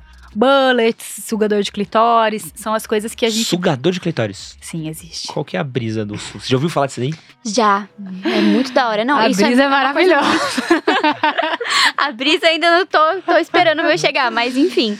É muito é louco legal. ver, ver quanto, quanto é tipo tem um, crescido, né? De ter cada vez mais. de posse? É, ele, é, ele é um toy que ele tem uma boquinha Sim. em que ele faz uma sucção mesmo do, do clitóris. Sim. E aí ele. E tem de mamilo também agora. Tem de mamilo. Tem um novo negócio que ele é pulsação, que é melhor que sucção ainda. Ele faz tipo uma pulsação no clitóris. Ô, louco. Ali. É, é diferente de vibrar, não sei explicar. O movimento de pulsação, a sensação de pulsação é outra. E, e é super interessante. Eu acho que esses foram os toys, tipo, eu lembro do coelhinho, o coelhinho era muito é, era muito famoso, anos atrás. Que já vinha, só que o coelhinho ainda, ele vinha com essa ideia, né, do é Rabbit, né? Ele vem com essa ideia do, do alguma coisa para penetração e por fora algum estímulo. A grande sacada dele foi ter o por fora o estímulo. Agora as mulheres já estão aceitando que elas não precisam, às vezes, nem do, do, recurso da penetração. Elas só querem o estímulo clitoriano mesmo. E esses são os toys que eu vejo que tem crescido bastante. O sugador foi uma febre, assim, porque, tipo, muita mulher relatando o orgasmo em dois, três minutos, assim, tipo. Agora que a gente elencou nosso, nossos vingadores do prazer aí, nosso, nosso o trio MSN do prazer, é, quero fazer uma pergunta que é o dilema de muito cara. Hum. O brinquedinho erótico, ele é meu inimigo? Claro que não. minha parceira? de jeito nenhum. Nem, nunca vai ser, né? Porque você, na verdade, está agregando ao sexo coisas que às vezes você nem vai proporcionar.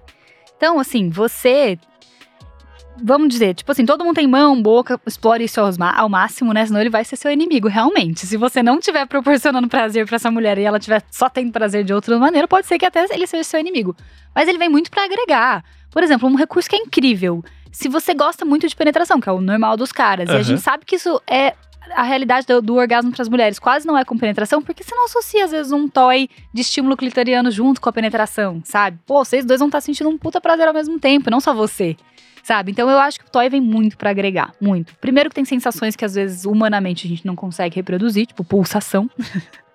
eu não sei como a gente reproduziria Nossa, isso humanamente é um desafio, falando. Desafio, do... Velocidades, intensidades. Ele pode ser um fator super agregador. Existem vários toys para você usar de casal, né? Toys que você, é isso que eu falei, que incrementam práticas sexuais. Então, o segredo é não deixar de fazer coisas só para depender do orgasmo do toy também, né? Tipo, continue trabalhando, meu amor. Continue botando para jogo essa boca, essa mão, esse corpo todo. E aí o toy vem muito para agregar, né? Assim, é, é muito triste que os homens tenham essa sensação de que eles são um pênis para as mulheres, sabe? Tipo, é muito triste isso, porque eu, eu te garanto que, assim, um, pode ter raríssimas exceções, mas se você for perguntar para alguma mulher o que é mais importante no relacionamento dela, raramente ela vai elencar até mesmo sexo é raro as mulheres elencar. Imagina que ela vai dizer que é o, o pênis do, do, do, marido dela, sabe? Não vai dizer. Então, tipo assim, você é um ser humano que tem milhões de coisas para oferecer. Se você hoje tivesse um problema de saúde que você não tem mais pênis, pô, sua mulher provavelmente não ia largar de você, sabe? Você é uma pessoa completa, você tem muita coisa para oferecer. Então eu acho que é muito triste que os homens se vejam nesse lugar, sabe? Eu sou um órgão, eu sou, é isso que eu tenho para oferecer. É muito limitante, não só triste para vocês quanto limitante no sentido de às vezes você não busca oferecer mais porque você acha que isso é suficiente. Mas é muitas vezes é o que o cara tem mesmo. Porque, é não, é, é triste falar o isso. é realmente concorrente. Mas é porque o cara, ele não tem. Homem não é ensinado a criar vínculos emocionais fortes. Então a gente desde cedo é muito estimulado a você bater no amiguinho. Eu sempre falo que o, as poucas, eh, os poucos sentimentos que são permitidos ao homem é a violência uhum. e às vezes o humor. É. Saca? A raiva, né? É, é tá ali, uhum. entendeu? Então você tá Sim. muito nisso e só. Então você não consegue criar vínculos emocionais com as pessoas. Então quando você chega numa relação, é muito fácil você simplificar uma relação de falar assim: ah, mulher quer dinheiro, uhum. mulher quer rola. Se eu não performar bem, se eu não fizer isso, ela vai me explanar e ela vai não sei o quê, porque meu pinto não é grande, não sei o que, não sei o que lá. E você cria esse movimentinho de dodóizinho em céu que, que tem crescido por aí. E a gente esquece do, do básico que é a conexão humana. Uhum. Entendeu? Se você tiver um parceiro ou uma parceira que a primeira vez não for legal, mas vocês tiverem uma conexão e for legal e tiver uma troca, você fala, porra, não foi legal. Mas uhum. vamos ter a segunda, e na segunda, vamos trocar uma ideia, ou vamos fazer isso, ou, uh, puta, eu sei que meu relacionamento é bom, ou que tá dando certo com a mina, quando a gente tá fazendo uma coisa, a mina, meu, para e faz assim. Uhum. Porque eu falo, puta, sabe, essa pessoa ela tá me orientando que é pra gente poder chegar numa coisa legal pros dois. Sim. Só que o cara ele não consegue criar isso, ele tem medo disso, não, não dão os mecanismos suficientes pro cara poder criar isso. E a gente cria muito essa cultura do muro, né? Tipo, o banheiro das meninas, o banheiro Aham. dos meninos. E a gente não consegue fazer essa troca. Sim. Ai, tô quase tendo empatia com o homem, gente. Tô, vou chorar. tô brincando. É, não, mas Não, eu acho sim, que eu é- entendo que você tem total razão, É, total. o, o homem é um investimento muito bruto, é, é Aham. muito cru. E, e, e, pô, eu tenho visto isso, tipo, as minas estão, às vezes, quilômetros de distância da gente de conversa, de sentimento, carreira, conversa, de entender, de ser mãe, de ser empreendedora, ou de não ser mãe, de ser não sei o quê. E o cara tá uga, uga, buga, buga, Uhum. é, tipo, vamos sair no soquinho, Sim. sabe? Cara, isso, melhora essa conversa, sabe? Tipo, até mesmo os movimentos. Puta, se a gente entrasse na brisa de movimento antifeminista, então, você vê que os caras é 10 passos retrógrado, sabe? Tipo, você faz videozinho só falando mal de mulher, enquanto as meninas estão falando de carreira, as meninas estão falando de profissão, não sei o que, não sei o que lá. E o seu movimentinho que é pra ser contra elas é você e seus amiguinhos falando mal de mulher. Isso é Uhum. tosco, sabe? Você não consegue propor nada novo na mesa. E, e eu fico triste, assim, porque a gente tenta levar a pauta, sabe? Do tipo, vamos falar de saúde mental, vamos falar de conexão, vamos falar de sentimento, de ser pai, de carreira. É, e, os caras às vezes estão lá atrás, né? É. Quem, os caras que entenderem isso, eles vão ter uma vida muito melhor, mais fácil. Daqui pra frente, eu acho que vai ser muito difícil pros caras que não entendem. Lógico que eles são, sempre vão ter um público pra eles, infelizmente, porque a gente ainda precisa resgatar muita gente, né? Mostrar com clareza pra muita gente. Mas é isso. E eu, quando eu falo triste, eu falo real, assim. Eu falo triste porque às vezes só oferece isso pra mulher também, e triste porque é um sentimento muito vazio, né? Pô, Sim. eu só tenho isso. E aí é aquela coisa, sabe? Quando às vezes você passa por uma baixa de libido dentro do relacionamento, que pode acontecer com qualquer pessoa. Aham. Mas pro cara, tipo, meu Deus, ela não me ama mais, ela não, não- ela não gosta mais de mim. E a mina, tipo, jura no consultório, eu sou apaixonada nele, mas sei lá, eu acabei de ser mãe, ou eu fui promovida e não tô dormindo direito há três semanas, sabe? Tipo, Não tem nada a ver com o meu amor pra ele, mas o cara não consegue sair desse discurso do você não me ama mais porque você não transa comigo há duas semanas, sei lá. Tali, eu vou fazer uma pausa Ok. pro banheiro. Perfeito, eu já tenho É. uma pergunta. Então, entretenha e mantenha a sua Beleza. convidada ativa. Mas eu já volto. Tá bom. Um segundinho. É, eu queria já agradecer aqui a galera do chat que tá mandando bastante mensagem. É, o QG da Marcela mandou um superchat, eu acabei perdendo aqui, gente. Desculpa, a gente teve bastante mensagens no meio do caminho. Beijo Mas muito obrigada, muito obrigada mesmo. É, e aí, Marcela, você tava falando disso de. é, isso- é, a parte, né, de a mulher não ter libido às vezes e, e tá tudo bem. É, e da gente também saber o que, que a gente quer. É, às vezes, quando a gente não sabe, a gente fica meio perdida, assim. Tipo, Uhum. às vezes a gente gosta de alguma coisa e a gente acha que só a gente gosta daquilo, ou alguma coisa assim. E gente- eu tava conversando aqui com alguma uma galera do chat que tava perguntando assim. É, do que, que as mulheres realmente gostam nos caras, às vezes, ou que gostam que façam com elas e que não fazem, os caras não fazem ideia, ou às vezes as próprias mulheres, elas não sabem que elas podem gostar daquilo, sabe? É, então, às vezes, é, a mesma essa coisa dos brinquedos e tal. Sim. Você, como uma pessoa que já se conhece muito bem e que tem esse papel de influenciar outras mulheres a, conhe- a se conhecerem melhor, o que, que você acha que são essas coisas que as mulheres gostam bastante e os caras não fazem ideia do que é? Assim, é, eu acho que tem algumas coisas básicas, mas cada pessoa é muito um universo. Isso é muito, Sim, é preciso ficar muito certeza. claro assim para as pessoas, sabe? O maior ensinamento pra mim de sexo foi me relacionar com mulheres, porque foi Uhum. esse momento em que eu falei, hum, e agora? Também, Sim. eu também falei, homens, tipo, e agora? O que, que eu faço diante deste corpo? Então foi um momento também que eu entendi muito sobre consentimento, tipo, você gosta de penetração, você gosta Uhum. disso, você tem que ter essas conversas, né? Quando você tá com outros corpos que a sexualidade não é tão óbvia pra você, né? Enfim. Mas tem algumas coisas muito básicas que eu acho que é a questão do estímulo externo mesmo, né? Sim. Então, assim, para as mulheres, gente, o orgasmo é clitoriano na maior parte dos casos. Assim, mais de 75% das mulheres não têm orgasmo com a penetração. Ela não te Uhum. ama por isso? Seu pinto não é importante por isso? Não, não é isso. É prazeroso penetração? Sim, para quem gosta, é extremamente prazeroso. Uhum. Mas a nível de orgasmo, né? A nível de promoção de sensação orgástica, o estímulo externo é o que importa. Então, masturbação, né, é, sexo oral, estímulo. Aí você pode usar a criatividade que você quiser. O corpo todo tá para ser usado, toy para ser usado. Mas ter tempo de. A gente vê a sexualidade da ótica dos homens, né? Então, tipo assim, isso é preliminar para os uhum. homens, mas não é preliminar para os homens, é sexo pra gente, porque é isso Sim. que da onde depende meu prazer, da onde depende meu orgasmo. Então, esse, essa ideia do estímulo externo, do promover sensações ali que vão além da penetração, eu acho que é o que as mulheres mais sentem falta. E não uhum. encarar isso como uma obrigaçãozinha que eu tô fazendo durante três minutos para eu poder penetrar você. Não. Tipo, sexo também é isso. Sexo também inclui isso. Nosso sexo inclui também eu fazer isso, isso, isso. E não é, tipo, o tempo que você precisar para você gozar. É dedicação mesmo. Uhum. A gente é dedicada, né, gente? Nossa, quando a gente se relaciona com homem nossa senhora, tem uma lista infinita de coisas para você dedicar. O povo te ensina todas Sim. as posições, tudo que você pode fazer. E aí, o, pros homens é nada, ninguém ensina nada. Então é muito básico. É use maneiras de estimular externamente as mulheres, porque é ali que tá a nossa maior fonte de prazer. E quanto mais orgasmo, mais sexo as mulheres querem, com certeza. Isso é uma coisa muito doida para mim, e eu fiquei até chocado. Foi descobrir quando descobriram o clítoris. Aham. Porque quando descobriram, vamos botar quando aqui falou, uma, né? Uhum. Entre aspas. Porque é muito recente. Acho que foi na década de 80, se não me engano, a primeira vez que foi... Mapeado. Mapeado. Sim. E é uma parada que tá muito lá. Sim. A, a, tipo assim, você olhou uma pepeca assim, você falou assim, pô, tá ali. Aham, uhum, sim. tá muito ali. É... E o ponto G, então, tem gente que até hoje fala que não existe. Existe um, é, o clitóris é, é, conhecido há muito tempo, assim, na verdade, né? Existi, existiram épocas em que se falou mais sobre isso, né? Eu lembro, agora não vou lembrar qual, se foi Rainha Vitória, alguma coisa que um médico recomendou que ela fosse estimulada na região do clitóris, né? nem, nem sei se chamava clitóris na época, para tentar engravidar, porque ele achava que isso aumentava as chances da fertilidade, enfim. Que existe uma estrutura ali do prazer, se sabe há muito tempo, mas que ele foi mapeado, botado no. Ele foi para os livros de anatomia, depois saiu dos livros de anatomia e voltou. Enfim, tem uma história triste aí sobre o clitóris. Ele foi, coitadinho, ignorado propositalmente durante muitos anos. Foi super demonizado, né? Tipo, na época, na era vitoriana, assim, nossa, quem se masturbasse ia ter todos os tipos de. Mulher que se masturbasse tinha todos os tipos de comorbidades possíveis, assim.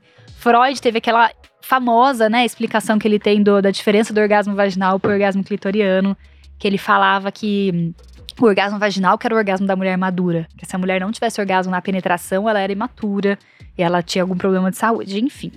Então ele vem sendo perseguido há muito tempo, mas realmente, assim, se fala dele nos livros de anatomia, nas coisas muito recentes. E eu vou te dizer mais: eu me formei em medicina uhum. e fiz ginecologia, e eu só fui escutar a palavra clitóris quando foram me explicar cirurgia ginecológica mediante a possibilidade de você lesionar algum nervo, alguma coisa do clitóris. Ninguém me falou de prazer na, na faculdade, ninguém falou do clitóris pra mim antes. Então, tipo, imagina o desconhecimento. E tá lá só pra isso, velha né? assim, tá, gente? Eu formei faz um tempo já, mas era tão velha assim. Não, e tá lá só pra isso, né? Tá lá, pô, ninguém nunca olhou direito, sabe? Não, isso sempre me impressiona. Isso é uma coisa que eu sempre Mas é fico... porque tudo, né? Toda a parte de sexualidade foi descrita por homens, né? Tipo, as mulheres não tinham acesso a, espaços públicos quando tinha muito pouco para ser escritor, para ser médica, para falar. Então, os grandes estudiosos da sexualidade sempre foram homens. E, tipo, realmente não pararam para perguntar ou para observar muito de perto. Ele sempre foi muito no que era óbvio de observação animal, que era reprodução, né? Então, acho que esse é o grande problema que a gente teve. Não parar pra perguntar me pega demais. Que é muito. Amor, o que, que, é isso aqui? Tipo, Pô, não, tipo assim, você escreve um tratado de sexualidade e você não perguntou pra nenhuma mulher. Tipo... Esse badalo aí, esse bagulho solto aí, serve pra quê? E imagina, elas também, não, muitas épocas, elas não deviam nem saber, né? Nem ter consciência. É, teve mais algum superchat aí, Tara? O, o, a Central Macama ficou brava que você perdeu ficou, o superchat. Ficou, gente. O QG. Desculpa, o QG bravo. Chateadíssimo. Mas devia ser falar do livro, então já vou aproveitar. Compre meu livro. É. Qual que é o nome do Não, livro? É, Vamos... Chama Senta Que Nem Moça. Senta Que Nem Moça? Sim. É do que o livro? Como é que... Ele é um compilado, eu falo que é um guia descomplicado de sexualidade e prazer. É justamente essas informações todas que a gente tá conversando de maneira muito organizada. Então tem um pouco de história da sexualidade feminina, anatomia, masturbação, prazer, fantasias sexuais, pornografia todos esses assuntos que eu acho muito importantes que as mulheres conheçam sobre elas, para elas se empoderarem, fazerem suas decisões sexuais mais conscientes. Assim. Fica a recomendação. E qual, qual que é a, a... A editora? Editora? A editora nacional. Editora Você nacional. encontra em todas as livrarias, encontra na Amazon, tava até com desconto, não sei se ainda tem, mas tava é. alguns com desconto. Porque a gente tem uns lugares que a gente gosta mais e outros que a gente gosta menos, que vende o nosso livro. Uhum. Então eu sempre recomendo pra Amazon. Ó, compra na Amazon que, que lá a gente é mais feliz. Sim. É, Thalitinha, conseguiu resgatar? Não. Ela tava- ela- mas elas estavam falando do, do seu programa, se você quiser ah, falar do também. feminino. Sim. Ah, as melhores maqueteiras do Brasil. Com mamacita? Com mamacita. Ah, mamacita. Como é que é mamacita? Cara, fiquei curioso agora. Eu falei que não ia falar de BBB hoje. Não, mas não isso, isso é uma coisa muito doida. Vocês estavam conversando também, eu tava pensando nisso, que, tipo, quando, quando as coisas estão acontecendo, a nossa percepção também é muito emotiva, né? Muito, nossa, Uhum. meu Deus, o que, que a pessoa tá fazendo, isso, isso. E hoje, quem serve memes da edição anterior é só a mamacita. Sim. Então, Cara, a Carol é um ícone, tá? É, essa é a realidade. Assim, a Carol é uma, uma pessoa impossível de ignorar em qualquer ambiente que ela estiver. Ela é, uma, uma- ela é um Sim. acontecimento, né? E eu acho, a minha visão dela sempre foi muito positiva. Então eu, eu sempre achei ela uma pessoa, ela é divertidíssima. A gente, bom, a gente, pra contextualizar, né? A gente tem um programa, o Prazer Feminino, no GNT, a gente fala de sexualidade lá também. Então a gente, cada episódio trata um tema, é bem legal, assim, tá bem? Esse- a gente acabou de estrear a nova temporada, quem quiser assistir tá no YouTube do GNT. É, e a Carol fala, a Carol é muito legal, tipo, ela sempre foi muito divertida. Então, quando aconteceu no Big Brother, o povo me questionava, eu falava, gente, eu não consigo ter a visão limitada só do Big Brother, eu conheço ela. Eu acho ela legal, eu vou fazer o quê? Eu acho que algumas atitudes dela foram ruins, sei lá, errado. Pode ter sido, mas assim, não, sabe? E, e eu acho ela incrível, assim, eu acho mesmo. É que é muito doido, né? Eu fico. Eu sempre fico brisando nisso, assim. Porque hoje, passado tudo, Uhum. de novo. Briguei, xinguei, puto. Sim. Mas passou, eu falei, cara, acabou o programa. E eu, eu sou muito assim. Acabou o programa. A pessoa tem que ser um ser humano muito ruim pra eu não. pra eu continuar odiando dela, porque eu vejo o BBB como se fosse minha. Meu, minha sériezinha, sabe? Eu Aham. tava vendo um Boba Fett ontem. Eu vejo igual, tipo, acabou, acabou. Aquela pessoa Sim. tá vivendo ali. Mas o que eu acho muito louco é. É porque é o inferno no BBB, né? Porque, irmão, tipo, eu convivo com a Tali. Uhum. Mas eu vejo a Tali uma vez por semana. Olivia, mesma coisa. A gente se vê num ambiente, pipipi, troca dúzia de ideia. Meu, cada um dorme na sua casa, cada um vive seu tempo. Cada um come seu próprio miojo. Eu não roubo os miojos da Thalita. exato. Apesar dela roubar todos os meus miojos quando ela vai Exato. na minha casa. Eu O quê? roubo Eu lembro desse meme Meu- dos miojos. Mas não, não, mas é, é que a Thalita rouba os meus miojos mesmo, tá? Não é, não é só do. Não é, desculpa, pareceu indireta do BBB. Não é. É indireta pra Thalita mesmo, que Poxa. outro dia eu quis comer o miojo não tinha nenhuma. Thalita, não tinha miojo ali, ela comi. Né? Acontece. Ah, a vida imita a arte, você viu, né? É, e é muito fácil, tipo, você gostar de alguém quando você vê essa pessoa por duas horas, né? Vocês têm que conviver com muita gente por muito pouco tempo. Sim. E não tem pessoas mais nada caos. fazer. Não, não dá vontade de matar alguém ali no. Uai, assim, acho que de matar a gente não chega nisso, não. Mas o que eu acho, assim, eu vou te falar bem o que eu, o que eu acho BBB hoje em dia. Pra mim, a questão não é tanto a dinâmica interna da casa. Embora, sim, conviver é complicado. Mas, pelo menos na minha edição, vou te falar a minha sensação. Não sei dizer outras edições. Mas, tipo, eu tinha meus conflitos com alguém lá dentro. Não eram tão grandes igual as pessoas faziam parecer aqui fora. Tipo, era um Uhum. conflito. E daí depois tava todo mundo na festa. E, tipo, meu, sabe? Tipo, tivemos um pequeno conflito, tá tudo bem. A não ser, sei lá, alguma coisa muito grave, assim. Talvez no começo, que teve aquela história com os meninos, Aham. tenha ficado uma coisa mais polarizada. Mas depois, tipo assim, gente, sabe? Não vamos ficar brigando eternamente por causa de uma coisa besta que aconteceu hoje aqui. Só que o problema pra mim do Big Brother é o que é contado aqui fora. Pra mim, esse é o grande problema, entendeu? Porque assim, lá dentro da casa acontecem as coisas, mas aqui fora a, história contada é diferente. E a história contada, ela tem que caber num roteiro da cabeça das pessoas, que é o roteiro da vilanização ou do mocinho, sabe? As pessoas têm que encontrar esses personagens, porque essa é uma lógica que a gente aprendeu a consumir entretenimento. Então as pessoas ficam buscando essas pessoas. E, por exemplo, no caso da Carol, cara, ela teve algumas coisas lá, mas assim, primeiro as pessoas escolheram ela e a partir desse momento em que ela virou a vilã, nada mais dela importava. Não, os momentos que ela era engraçada ou que ela fazia alguma coisa legal, tipo, era desprezado. Tipo, era como se ela fosse uma máquina de coisas ruins. E isso é muito real, assim. Eu vivi muito isso na pele. Porque, tipo, não vivi na pele, né? Porque lá não sabia, mas, tipo, depois eu fui vendo. Chega um momento do cancelamento que não importa o quê, o negócio é cancelar. E aí, tipo assim, se eu- as pessoas falavam, ah, a partir do momento você não falava mais nada de importante dentro da casa. Eu tenho centenas de vídeos, se você quiser, pra te mostrar dos outros dias que eu continuei falando outras coisas que eu achava relevantes ou importantes. Só que vocês já estavam presos em um roteiro em que o legal Uhum. era cancelar. Então era mais legal o que eu falava que vocês não gostavam, não o que eu falava de legal. Então tem um pouco isso, sabe? Que eu acho que a gente tem que ficar atento. Eu percebo hoje em dia, né, como ex-participante e espectadora, que isso acontece. E aí eu acho que as pessoas escolhem quem e depois o quê? Cancelar, sabe? Uhum. Escolheu quem? Tipo, a Carol. A partir daí, você vai ver agora com a Jade durante um tempo. Pode ser que isso reverta ainda, né? Eu acho que vai reverter, porque ela é uma menina muito inteligente. Mas, tipo, agora a galera escolheu cancelar a Jade, ela vai respirar, fazer o olharzinho que ela, ela fez debochado, que todo mundo achava. Ai, meu sonho é ter essa cara de debochada da Jade pra um problema. Vai ser visto de uma maneira negativa agora. Então tem um pouco isso que a gente tem que tomar cuidado quando a gente conta histórias sobre o BBB. E no caso da Carol, o que foi muito assustador que as pessoas queriam destruir a Carol como pessoa. Elas não queriam eliminar a Carol de um programa. Porque eliminar de um programa válido. Eu não tô gostando do seu entretenimento aí dentro, vai embora da casa. É pra isso que você tá lá. Mas assim, destruir a vida de alguém, pô, então uma pessoa tem que ter, tem que, sabe, fazer uma coisa, uma atrocidade, né? Não, e assim. tem um limite, né? Tem um. Pô, a Carol vilã do programa foi ótimo. Assim, pro- Uhum. pro programa. Maravilhoso. A gente Sim. fez festas de despedida. Sim. Porque era parte do hype, sabe? Tipo, a graça é essa. É que nem o dia que. Sei lá, o Luke Skywalker enfrentou o Darth Vader. É legal, sabe? Tipo, é legal. Sim, Você ser. Pô, eu gosto do Darth Vader porque é um vilão bom. Eu quero que o vilão apareça porque é o que faz minha história ser divertida, sabe? Aham. E. E acabou, acabou. Ma- Mas começou a acontecer uma coisa do tipo: não, agora a gente vai destruir a carreira dela, e a gente Sim. vai destruir a vida dela, e ela vai não sei o quê, e ela vai não sei o que, sei o que lá. Você vai assim, tá bom, até que ponto acabou? Sabe? Tem- tipo, até que ponto. E assim, pra mim, especificamente no caso da Carol, teve uma projeção misógina e racial muito forte, assim, que as pessoas negam de pé junto, mas teve. Então, tipo, não se faria isso com um cara branco padrão, ele não receberia esse mesmo tipo Não de fizeram. Já não recebeu muitas vezes, com É. coisas, às vezes, até pior, né? Então, eu acho que tem isso também que a gente tem que ficar atento. Mas é o que você falou, pra lá, pra dentro do, do game é legal eh, escalar personagens, mas, tipo, as pessoas não são os personagens da sua historinha, sabe, gente? Tipo, saiu aqui, meu, deixa a pessoa viver a vida dela, e ela tem uma carreira, ela tem uma família. E é isso, sabe? Ah, e vou apontar o que foi dito de errado lá dentro, porque as pessoas precisam aprender. Claro, vou apontar pra pessoa quando ela sair. Se você é amigo dela pode falar com ela, cara, isso, isso, isso, isso, vamos rever isso aí, sabe? Tipo, massa, assim. Agora, querer detonar e destruir as pessoas é muito, muito, muito, muito projetar frustração, né? Ai, né? Sim, sim. Mas chega de BBB.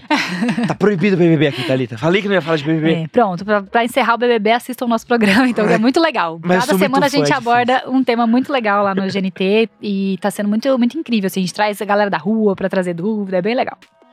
Tem aqui uma- mais uma pergunta do nosso público. Tem algum superchat aí engatilhado, Thali? Por enquanto, não. Show, beleza. muito obrigada pra galera que criou um bate-papo aqui pra brigar qual é o melhor miojo.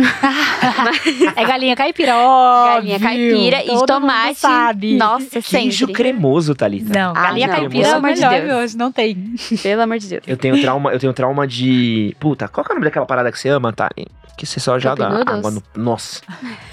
eu fiz faculdade de comunicação, né? É. E a gente tem uma parada que chama Juca, que são jogos universitários de Uhum. comunicação e artes, que nem vocês têm intermédio. Vocês facul onde, aliás? Onde eu formei? É. Presidente Prudente. Presidente Prudente, qual faculdade? É a. Nossa, fugiu da minha cabeça. Gente, o povo de Prudente vai me matar. Peraí que eu vou lembrar, Mas tudo tá? bem. Não, eu ia falar que minha, minha, minha madrasta. Ah, que legal. Minha madrasta ela é ginecologista também. Minha irmã tá fazendo medicina. Legal, onde? É, minha irmã tá fazendo em Jundiaí minha madrasta fez USP. Que legal, que legal. É, mas enfim, a gente tem o Juca, né? Tem o intermédio, tem o intermédio A, B, C, pré-intermédio, blá, blá. E teve um Juca que era patrocinado pelo Cup Noodles. É. Então, a gente tinha Cup Noodles à vontade a qualquer momento ali, entre almoço, janta e tal. E, porra, universitário ferrado, falei, cara, não vou gastar meu dinheiro, vou só comer Cup Noodles. Pai tá feito, né? E pensei que tava benzaço, né? Pô, cabeça de. Homem ainda que é muito desgraçado com as coisas. Falei, pô, qual o pior que pode acontecer? Quatro dias só tomando cerveja, jogando bola e comendo Noodles. No terceiro dia, meu corpo me odiava. E era o Cup Noodles de carne, que era o único que tinha. Aham. Meu, eu tenho, eu tenho um trauma até hoje, assim. A Thalia às vezes faz Carne esse é Cup Noodles de carne. Não. Eu sinto assim, em posto de gasolina que vendem às vezes, eu arrepia. entro, eu sinto, eu, come, eu, eu tenho um enjoo. eu- e eu lembro, do, de, sabe, visões da guerra, assim. Eu, Sim. ah, eu adolescentezinho, cerveja, Noodles. Tem um trauma. Não, ima- imagina o tanto que esse, esse homem bebeu, ficou no sol, fez tudo errado. É a culpa do pobre do Cup Noodles. Oh, não, tá? não, Ó, não. Deixa, deixa Bebi ele. bastante e não defendi surgimento de partido nazista nenhum. Só pra avisar aí. Viu, Só ligar pra eles. universitário, segurei. Uma semana bebendo, É. uma semana se alimentando à base de macarrão instantâneo e ainda assim conseguiu ter consciência, não é nem política, é social, né? É, humana, né? Mas Humana. fica a dica aí, se a galera quiser seguir na internet, tá por aí. Tem algumas perguntinhas aqui no nosso público que eu quero fazer que são. É, Estão aí. É, Essa daqui é uma clássica do público masculino. Como convencer a minha namorada a experimentar sexo anal? Cara, se convencer no sexo já é uma palavra que tá errado, né? Difícil, Tá né? errado já, tá errado. Assim, você, o que existe assim, claro, existe trocar uma ideia sobre para que às vezes ela tem um desejo que ela não tá exercendo porque ela tem vergonha ou porque ela tem medo de dor, enfim. Vocês até podem ter uma conversa sobre isso pra que eh, tentem alguma maneira, mas assim, convencimento eu acho que não vai rolar no sexo, né? É- e assim, prática sexual é uma coisa, eu tava falando isso a hora que você saiu, até é uma coisa muito pessoal. Cada pessoa gosta de uma coisa ou não gosta de uma coisa. E assim, você não. Cara, no sexo, uma coisa que você não pode fazer é seu cérebro, de alguma maneira, entender que aquilo é ruim pra você. Porque é, é a coisa que vai mais dar errado, sabe? É o extremo momento. oposto, né? O nosso, prazer, o nosso instinto de prazer, o nosso Sim. sentimento de fuga estão em lugares diferentes do cérebro, sim, né? Sim. E eles se anulam, é, é impossível. não tem condições. Então, tipo, e aí isso vai ser um, um reforço muito negativo. Imagina se eu faço práticas que meu corpo não gosta meu cérebro fala, cara, eu não gosto disso. E aí, tipo, na décima, na terceira vez, ele vai dizer, meu, a gente não quer fazer isso. Sua libido vai parar no pé, sabe? Acaba, acaba tudo. Então, eu não acho que convencer é a palavra. É, é falar. Você pode conversar sobre o seu desejo, conversar sobre maneiras que vocês viveriam isso de uma maneira mais segura, de uma maneira que ela ficaria mais tranquila, sei lá, tem posições. Porque muita mulher não vive, tem, tem o desejo, tem vontade, não vive por medo, né? Uhum. Tipo, ah, eu tenho medo de dor e tal. Tem coisas que vocês podem aí tentar sugerir. Agora, convencimento, meu amado, não vai ter. Imagina se ela tentasse te convencer o contrário. Eu ia falar isso agora. É muito básico, é um, é um preceito muito básico, sabe? Porque os homens têm uma coisa com curso Isso real. que eu ia falar. Tem uma fixação. A fixação anal é uma outra coisa, Sim, né? Mas já parou nessa fase, gente. Vai fazer terapia que você parou na fase anal. ok? de onde vem essa fixação? É, é o quê? É Pra- poder. é por poder, você acha? Eu acho que é poder. Na minha cabeça é assim. Eu acho que até pode ter a sensação é, prazerosa ali e tal, de, de, de sensação mesmo física, por ser uma estrutura diferente, mas é, é, é, para mim é poder. É uma Então- coisa de subjugar o seu desejo, uma coisa de eu estou possuindo mais alguma coisa, né? Então, um fetiche no poder, assim, associado com poder. E é isso, se você botar essa situação ao contrário, parece tão surreal, né? Que eu, tipo, fique querendo convencer meu namorado hétero a o que eu posso comer o cu dele. Aí Uma tentada aí- aleatória aí- no meio do rolê. Então, assim, por que, que é tão. É, pras mulheres é tão normal que convencer elas? Não é convencer de nada, cara. É uma prática que, assim como você não quer dar o seu, se ela não quiser dar o dela, e paciência, sabe? Exatamente. Aceita e segue o jogo, né? Isso aqui, ó. Aceita e segue, o- e segue o jogo. Tem uma outra aqui que eu acho que talvez seja a situação. Essa aqui é. Essa é a situação mais infernal do sexo que pode acontecer. O que fazer quando ambos são virgens? Ah, nossa, sim. Eu, eu, eu acho. Começa ó, rezando. Você é a especialista. Vai. Eu vou falar, pra mim, é o pior cenário possível. Porque é, é- meu, eu acho desesperador, porque nenhum dos dois sabe direito o que fazer. Sim. Mas vamos tentar ajudar. Pode não gente- ser também, né, o pior cenário possível, eu acho. É... Porque a gente vem livre de vícios também. Talvez seja um momento de descoberta muito grande, né? Marcelo é um otimista. Ah, eu sou uma otimista. mas é que eu tava falando pras meninas. Obviamente que toda vez que você se vê diante de, um- de um- de uma coisa que você vai fazer pela primeira vez, você fica ali todo inseguro, né? Eu falei, pra- eu tava falando na hora que você saiu, tipo, a primeira vez que eu fui ficar com uma mulher. Ah, meu Deus, o que, que eu faço, sabe? Duas quicadas aqui não vai resolver. Fiquei assim também, a primeira vez agora, minha com uma sabe? mulher. Falei, o que, que eu faço aqui? Então, é, eu acho que o primeiro ponto, para quando os dois são virgens, conversem sobre isso de uma maneira tranquila, sabe? E daí tem muita informação que vocês podem adquirir anatômica que ajuda, porque o que a gente pode saber que ajuda no sexo? Informação de anatomia ajuda um pouquinho, né? Saber quais são as estruturas onde dá prazer, o que funciona melhor, onde estimular um ou outro. E aí essa descoberta é meio juntos. E não se cobrar uma performance ou uma coisa que vocês não estão no momento de, de viver, né? Acho que o problema é a expectativa mesmo. Porque assim, Aham. o que, que tem que ser cumprido num- numa relação sexual? Diversão, prazer, troca. Sabe, não tem uma coisa muito que se precisa ser cumprida. Provavelmente os dois, um dos dois não vai gozar, os dois não vão gozar, tudo bem também, sabe? Tipo, vamos descobrir juntos o que, que pode rolar daqui pra frente. Então, alinhar as expectativas. Tipo, vamos fazer isso. Vamos nos divertir, vamos entender como os dois corpos funcionam aqui. Conversar sobre, tipo, é minha primeira vez e realmente eu não sei muito bem o que eu tô fazendo aqui. Não, e tem que ter uma calma, né? Porque Sim. tem, tem todo esse mito do ah, mulher virgem é incrível, nossa, não sei o que lá. Meu, tirar a virgindade de uma mulher, primeiro que é uma responsa, Uhum. e é um trampo, porque tem toda uma questão do pô, será que vai conseguir entrar? Achar o ângulo certo, lubrificação, às vezes romper o ímã é mais complicado. Às vezes não é nem de romper, a mina tá tão nervosa, mas que não vai entrar por causa disso mesmo. Então tem uma coisa que tem que ter uma calma. É. Cê... Eu vou, assim, pra, primeiro para mim, sinceramente, eu acho que ninguém tira nada de alguém, é. porque é um conceito muito ruim você tirar a virgindade de alguém, como se você estivesse tirando uma coisa pra pessoa. Vocês dois vão ter a sua primeira experiência sexual. É uma uhum. responsa pros dois lados. Deveria Sim. ser, pelo menos, né?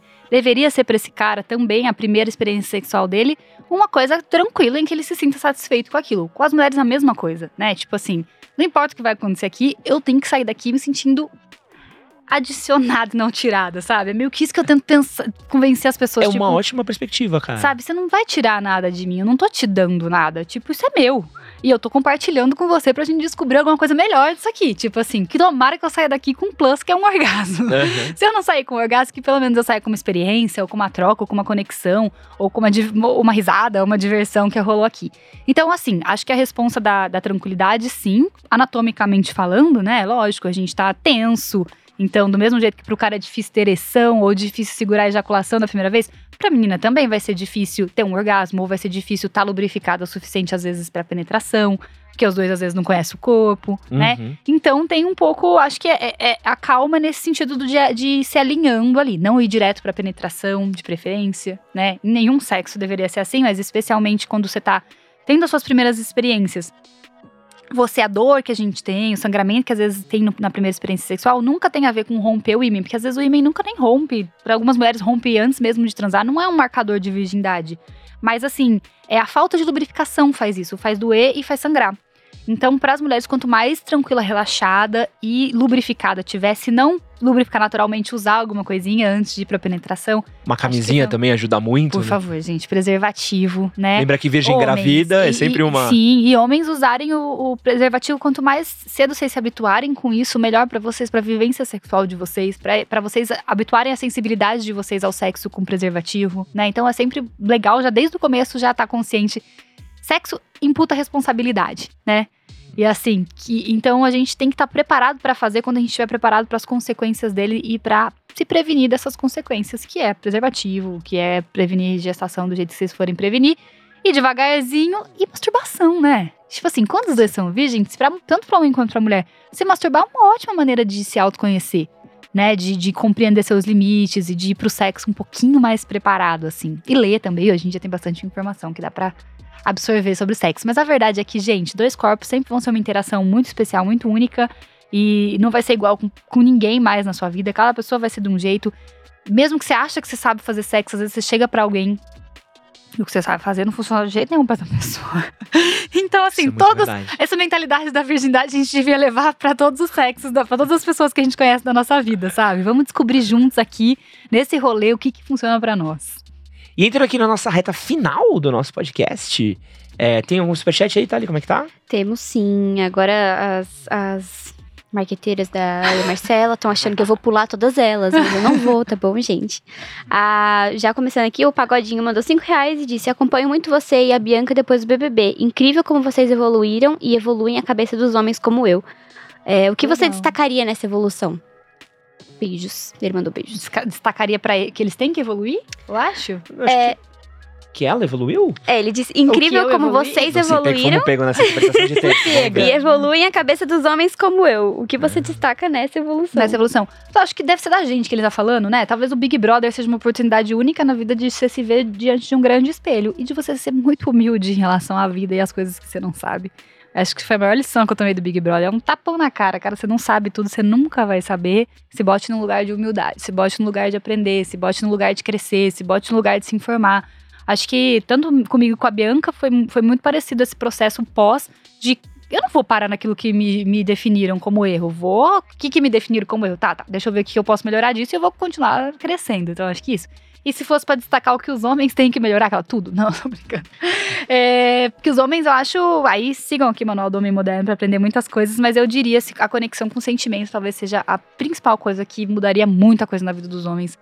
Se conectar com. Poder falar, expressar sentimentos, se conectar com sentimento, ajudaria demais em muitos lugares da vida, né?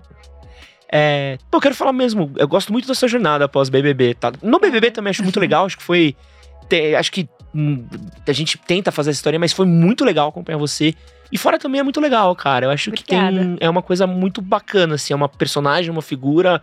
Seu trabalho é maravilhoso. Obrigada. E fico muito feliz mesmo, assim, de quando um participante entra no BBB, chama tanta atenção como chamou, sai e usa esse holofote pra conseguir levar isso pro trabalho dele, assim. E Uhum. acho que é, é, Eu sempre falo pra Thalia, assim, pô, eu queria entrar pro BBB, não é nem pra ganhar.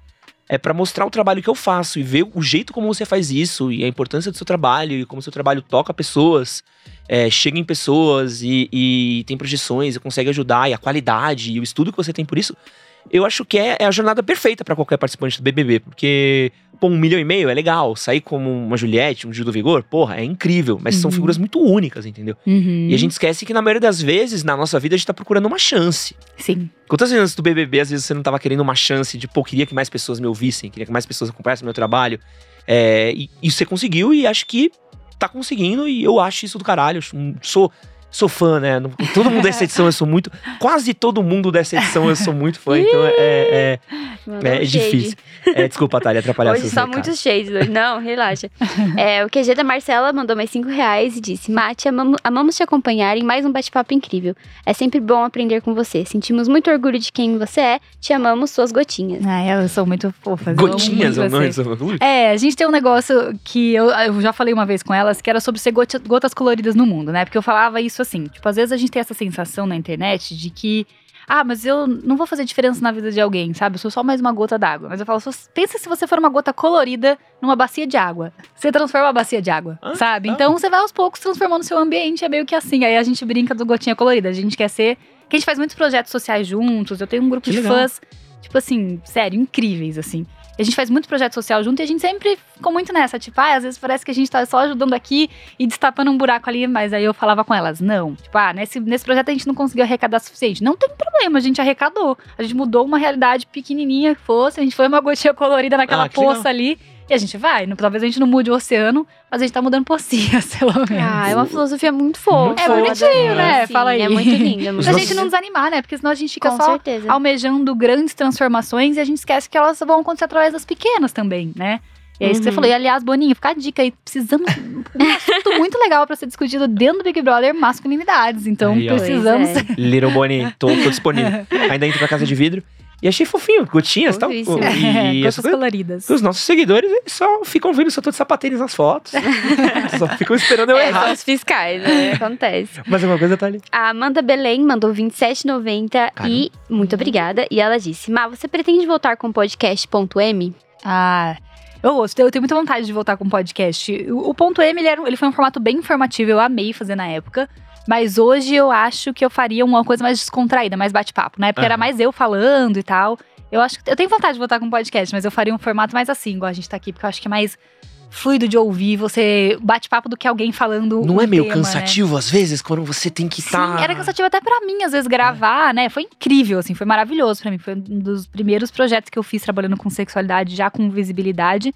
Mas, assim, gosto quando é bate-papo, porque fica bom, mais né? fluido. Então, tenho vontade de voltar, mas vou pensar Ai. em formato legal. Pode, Marcela, podem conversar, né? Tenho aqui minha. pode ser Uma última. Hum, acho que é uma clássica aqui, acho que é legal terminar pra gente poder encerrar, que é a dúvida que ainda é muito comum entre muitos caras. Como saber a diferença quando a mina está gozando e quando ela está fingindo? Já caí nesse truque, tá? Ó, tem gente que Já finge muito bem. Pô, tá? tem gente que é muito profissional, hein? Tem gente que é muito profissional. É, não sei se é o certo é a gente saber a diferença, como é que a gente vai perceber a diferença. Assim, óbvio, homens, tem uma coisa que eu sempre falo assim: prestem atenção em quem tá na sua frente, sabe? Porque o corpo da gente fala. Né? O teu corpo dá sinais de uma coisa que tá sendo positiva, de uma coisa que tá sendo negativa.